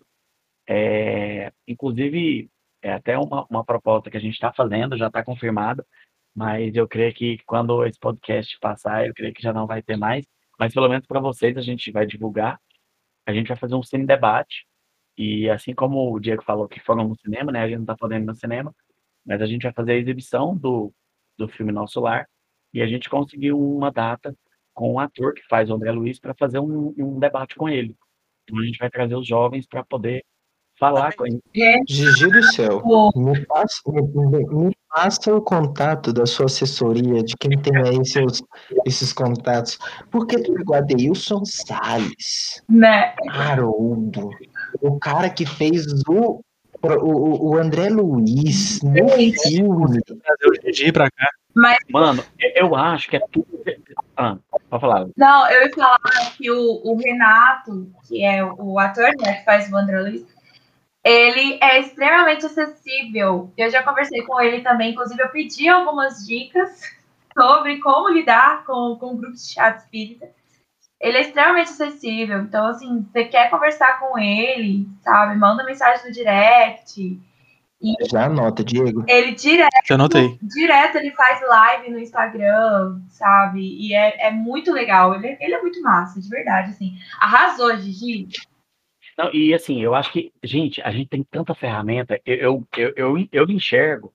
Sabe quando a gente é criança e a gente recebe aquele caderninho que tem o desenho todo em em, em pontilhado e a gente tem que ir interligando esses pontos. Eu acho que nós somos esses pontos. E eu vou contar já um segundo que está em andamento, mas que é, ainda não, não conseguimos confirmação. A gente quer fazer um segundo cine debate é, para passar o filme do Chico Xavier e trazer o Matheus, que é o que interpretou o Chico na fase da infância, para também fazer um debate. Então, assim, eu acho que esses momentos de especulação, de curiosidade, é, igual, é, é, na verdade, a ideia de, de trazer o Renato Prieto para poder falar sobre, né, fazer um cine debate com ele, é porque na nossa turma a gente estava falando sobre plano espiritual, aí tinha que falar de umbral, aí, ah, eu vi um filme Nosso Lar, com... e os meninos da mocidade nem sabem que vai ter, assim, que ele vai ser, o ator vai ser, estar lá com a gente. Então a gente está divulgando como sendo um, uma atração surpresa, vai ter alguém do filme, mas a gente não falou quem é. Então, assim, eu tô pegando os ganchos deles de curiosidade, de. Igual, esses dias o menino falou assim, na, na aula da Deilson. Adeilson, fala pra gente sobre mediunidade.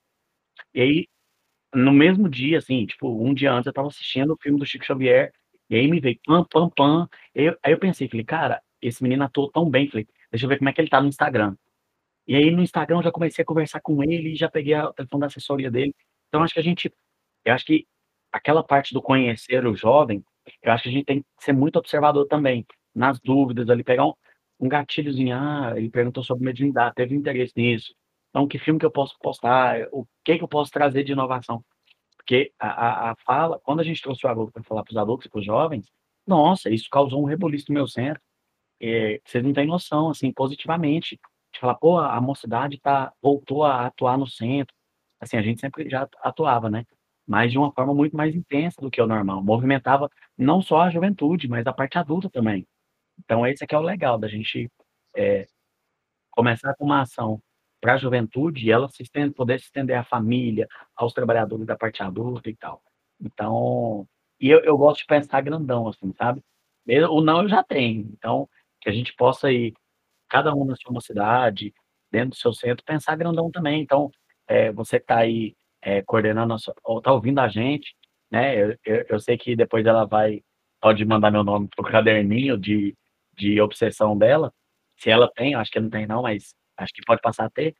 É, você que está ouvindo a gente aí, chama né, o Estevão, que é coordenador do Mocidade, do Mocidade, a Marcela também, que é coordenadora, a Ivana, que é presidente da federação. Ó, Ivana, vem dar uma palestra aqui pra gente, falar pra nossa juventude. Ô, Estevão, ou, né, o Diego, ou Eduardo, vem falar pra nossa mocidade.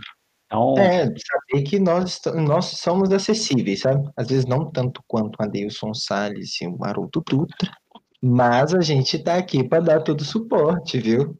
Se quiser um contato direto, só chamar. E, gente, é, eu, eu acho que eu tô falando demais. Aí, se eu falasse pra você DJ Chill, que eu.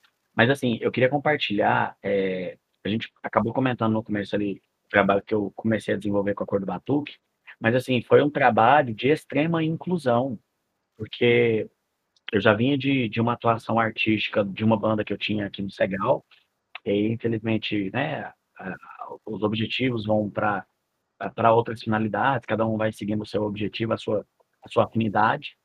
E é, é, na época eu entrei para a banda, é, não tinha É, ah, é, e eu e o Diego a gente não responde, viu, gente? Mas saibam que da minha parte eu ia decepcionar o- a maioria. Hashtag descubra. Mas né, Nada. a minha pergunta. A minha pergunta é como vocês descobriram que vocês estavam trabalhando na juventude? Tipo assim, quando vocês abriram o olho assim e falaram, vixe, eu tô trabalhando. Ah, bom, no meu caso, acabou que foi junto quando eu comecei a dar aula, que eu também sou professora. E acabou que foi, emendou aí. Me chamaram para criar um grupo de teatro no centro, na mesma época que eu comecei a dar aula para adolescentes. E aí vinculou. Já faz. Vai fazer dois anos. Esse ano faz dois anos. No meu caso foi por causa da Letícia, porque como a gente é casado e convidaram ela, acabou que eu comecei ali ajudando alguma coisa e tal, e acabou que quando foi esse ano, é, convidaram para também participar da coordenação da mocidade. Eu já coordenava a Alta de Souza, e aí tinha um interesse em fazer os jovens participar da, participarem da, de algumas atividades assistenciais do, do centro, e aí eu acabei que caí na mocidade também. Maravilha. Bom, é, já de praxe aqui do, do, do programa, né? Eu tenho perguntas um pouco mais atípicas, não tão envolvidas com o meio. Umas perguntas que constrangem às vezes. Já tive uns episódios aqui que a pessoa falou assim, ixi, Eduardo, pede para cortar minha fala ali, minha resposta que acho que não é legal aparecer, sabe? Ai, meu Deus. E a minha quarta pergunta Passando medo nas pessoas. Não, não se preocupe. A minha quarta pergunta ela é, vai depender de vocês. Eu gostaria de saber, de forma rápida, assim, a história, o momento mais engraçado, aquele momento que você fala assim, cara, não é possível que isso aconteceu. Só que na mocidade, não na vida inteira, mas na mocidade, o momento que você fala assim, credo, gente. Vai, Jô. Ah, uma situação engraçada que aconteceu também, como abrir a sessão aí, não na mocidade, foi quando a gente estava implantando, assim, a Alta de Souza. Ela foi num dos primeiros, das primeiras vezes. É, o grupo era, lá no centro, tudo é, tudo é muito pequeno, porque o centro é pequeno, ele está começando a crescer agora, que a gente tem uma nova sede. Mas a, a, a gente, o centro antigamente, ele funcionava numa casa, numa casa alugada. Então é um centro, é um centro bem, bem pequeno, na verdade. Então, a quantidade de pessoas que, par- que- que participam ainda, até hoje, da Audios é pequena. E naquela época de implantação era menor ainda. E aí era um dia que estava chovendo muito, muito, muito mesmo.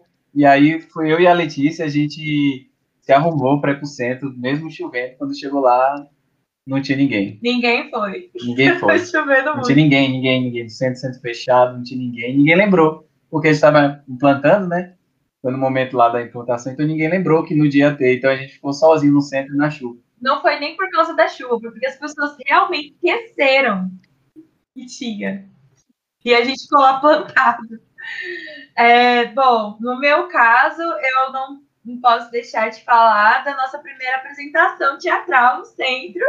Como toda estreia de espetáculo, acontecem muitas coisas. É, eu estava escondidinha atrás de uma mesa ali, controlando a sonoplastia. E aí aconteceu duas coisas durante a, a, a peça, que foi uma, um dos atores, é um, um dos menininhos, ele entrava empurrando uma maca, que na verdade era um sofazinho que tinha lá, que era de rodinha. Ele era até leve. E aí ele borrachou no chão. E eu, eu fui pra, de impulso, assim, quase que eu levantei, fui lá para ajudar. Eu só dei um tapa na minha testa, assim, meu Deus, o que aconteceu? E, e teve uma outra menina que demorou para entrar. Aí eu tive que falar, vai, não sei. Então, tipo, isso todo, todo mundo assistindo. E como o João falou, lá era é, é relativamente pequeno, né? Então, a galera, a plateia que estava assistindo, estava muito próximo da gente. Então, deu para todo mundo ver as cagadas que estavam rolando ali. Mas foi muito legal, foi divertido. E com toda estreia, repito, sempre tem alguma coisinha para dar errado. Mas foi muito legal. E vem sendo muito legal, né? Essa, essa questão de trabalhar com teatro. A gente fez esses dias um exercício onde a gente tinha que continuar a história. Então, cada um contava um pedaço da história. E virou um negócio assim muito louco. Foi legal. E a última pergunta. Queremos saber de vocês qual o, o maior aprendizado do trabalho com a juventude espírita que você leva para sua vida. Pode ser. Nossa, para mim o maior o maior, um dos maiores aprendizados que eu tive quando comecei a trabalhar com o pessoal da mocidade, assim, de forma geral, é, é justamente enxergar que cada um tem sua capacidade independente do independente do que aparenta, no sentido assim, independente de classe social, independente de idade. Como a Letícia falou lá no, no grupo, a gente tem criança de 10 anos que tem hora que falam umas coisas assim que a gente fica, nossa. Então, assim, eu, eu confesso que, que muito antes, assim, eu tinha um pouquinho assim dessa questão, ah, será que por ser jovem, vai, muito jovem, vai, vai, vai conseguir desenvolver alguma coisa, fazer alguma coisa, e, e assim, depois da mocidade eu mudei totalmente essa visão, e, e vejo, assim, que idade realmente, assim, não define nada, nada, nada mesmo, assim, é, a capacidade intelectual, a inteligência, o esforço é independente de, disso, de qualquer coisa. Então, assim, é uma coisa que é de cada um mesmo. Isso é um aprendizado que eu vou levar da mocidade. Eu faço da fala do Joaminho também. É, me ajudou a entender melhor até certas coisas que eu passava na época da minha adolescência, entender que sim, eu ainda sou jovem e tá tudo bem, eu não preciso amadurecer tanto quanto a sociedade espera que eu amadureça no momento. Tudo tem seu tempo, tudo tem a hora certa. E eu venho crescendo a cada dia com, com esse pessoal, com essa galera que eu aprendo muito. E tá me ajudando também a saber lidar com as diferentes opiniões, com as diferentes mentalidades, né? É, independente, como o Joe falou, né? De classe social, idade, ou enfim do lado de fora também. Então, eu trabalho com adolescentes e eu consigo me colocar no lugar deles de uma forma mais leve também e compreender melhor e falar melhor a língua deles também. Porque querendo ou não, a gente vai crescendo, a gente esquece que a gente já foi mais jovem ainda, né? Que a gente já foi adolescente. E eu acho que a gente tinha que manter isso na nossa mente e não subestimar a juventude. Sensacional depois de ouvir isso, hein? E, e já encaminhando para o fim. É... Eduardo, quer dar tchau pra gente? Olha, eu queria agradecer mesmo. Tô emocionado até, feliz também com desencadear deste episódio. É incrível como que cada episódio que eu participo e até mesmo os outros que eu não participo, mas que eu escuto, eu sempre aprendo muito e esse não foi diferente. Queria agradecer muito a presença né, dos três, do Gigi, da, Letícia, do Josias. Agradecer também ao Diego, que tá, esteve aqui comigo. E olha, maravilhoso, maravilhoso. tudo que, que foi dito foi, foi falado de forma muito cirúrgica, sem sombra de dúvidas, foi o melhor que a gente poderia ter feito aqui hoje. Eu só tenho a agradecer, muito É, obrigado mesmo. É novidade pra mim, mas ele permite. Só, só terminar de dar tchau aqui as coisas e a gente, tipo, toca no finalzinho com música e depois já vai pra vinhetinha. Pode É. ser? Permite. Então fechou. Letícia, Josias, quer dar um tchauzinho pra dar um abraço pra alguém?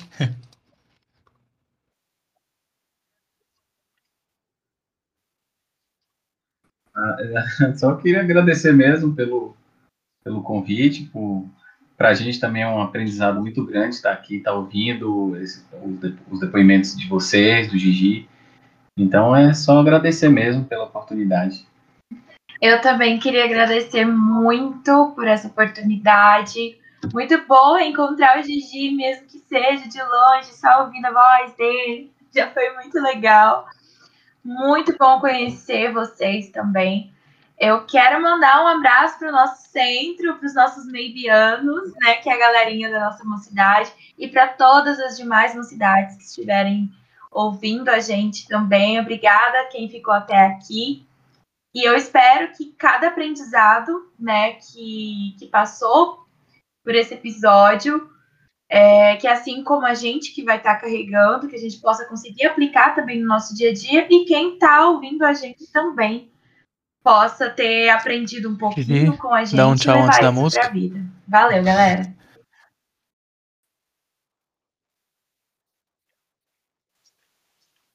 Bem, meus queridos, eu quero imensamente agradecer a confiança e, e a abertura né, desse espaço que é importante para o fortalecimento do nosso movimento espírita goiano, jovem.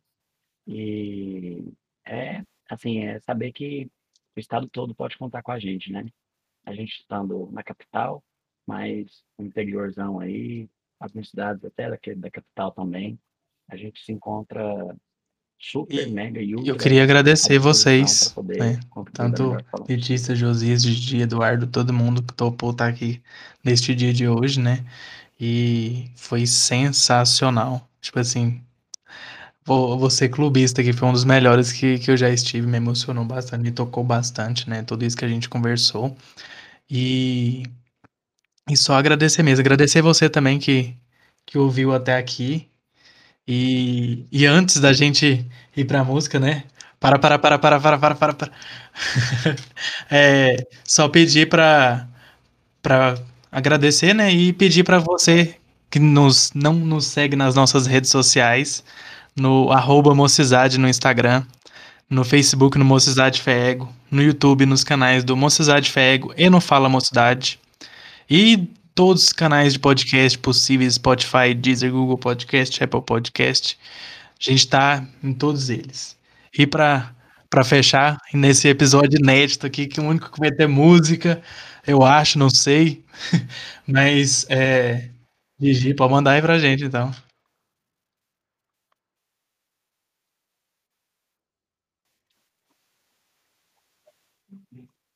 Então vamos lá, é, para essa juventude aí que está, estiver com, a gente está nesse momento difícil, né, de pandemia, e que essa música ela possa ser um ânimo para as nossas atividades, tanto pessoais quanto da mocidade.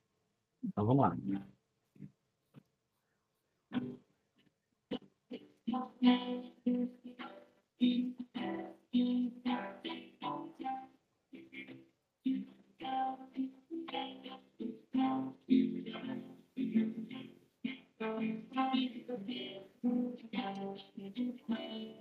Pela manhã, ao acordar, pegue as surpresas que o dia lhe tem.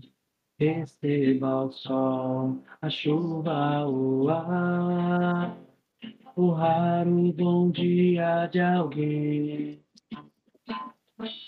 Surpreenda o sol, a chuva, o ar, com seu sorriso sincero de quem quer conviver, se relacionar com a vida, com todos com bem. Mesmo se a dor chegar a.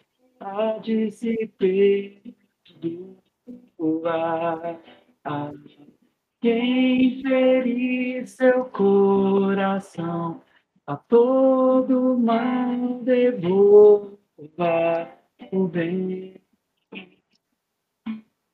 Não queira se fechar, seja onde se encontrar.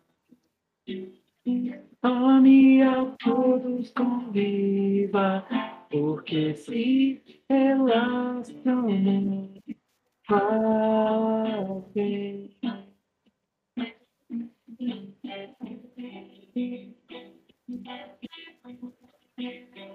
Ame a todos, conviva, porque se relaciona, fazem.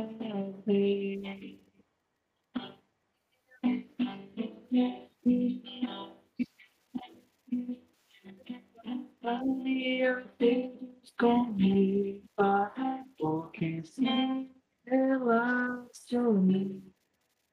far as beyond.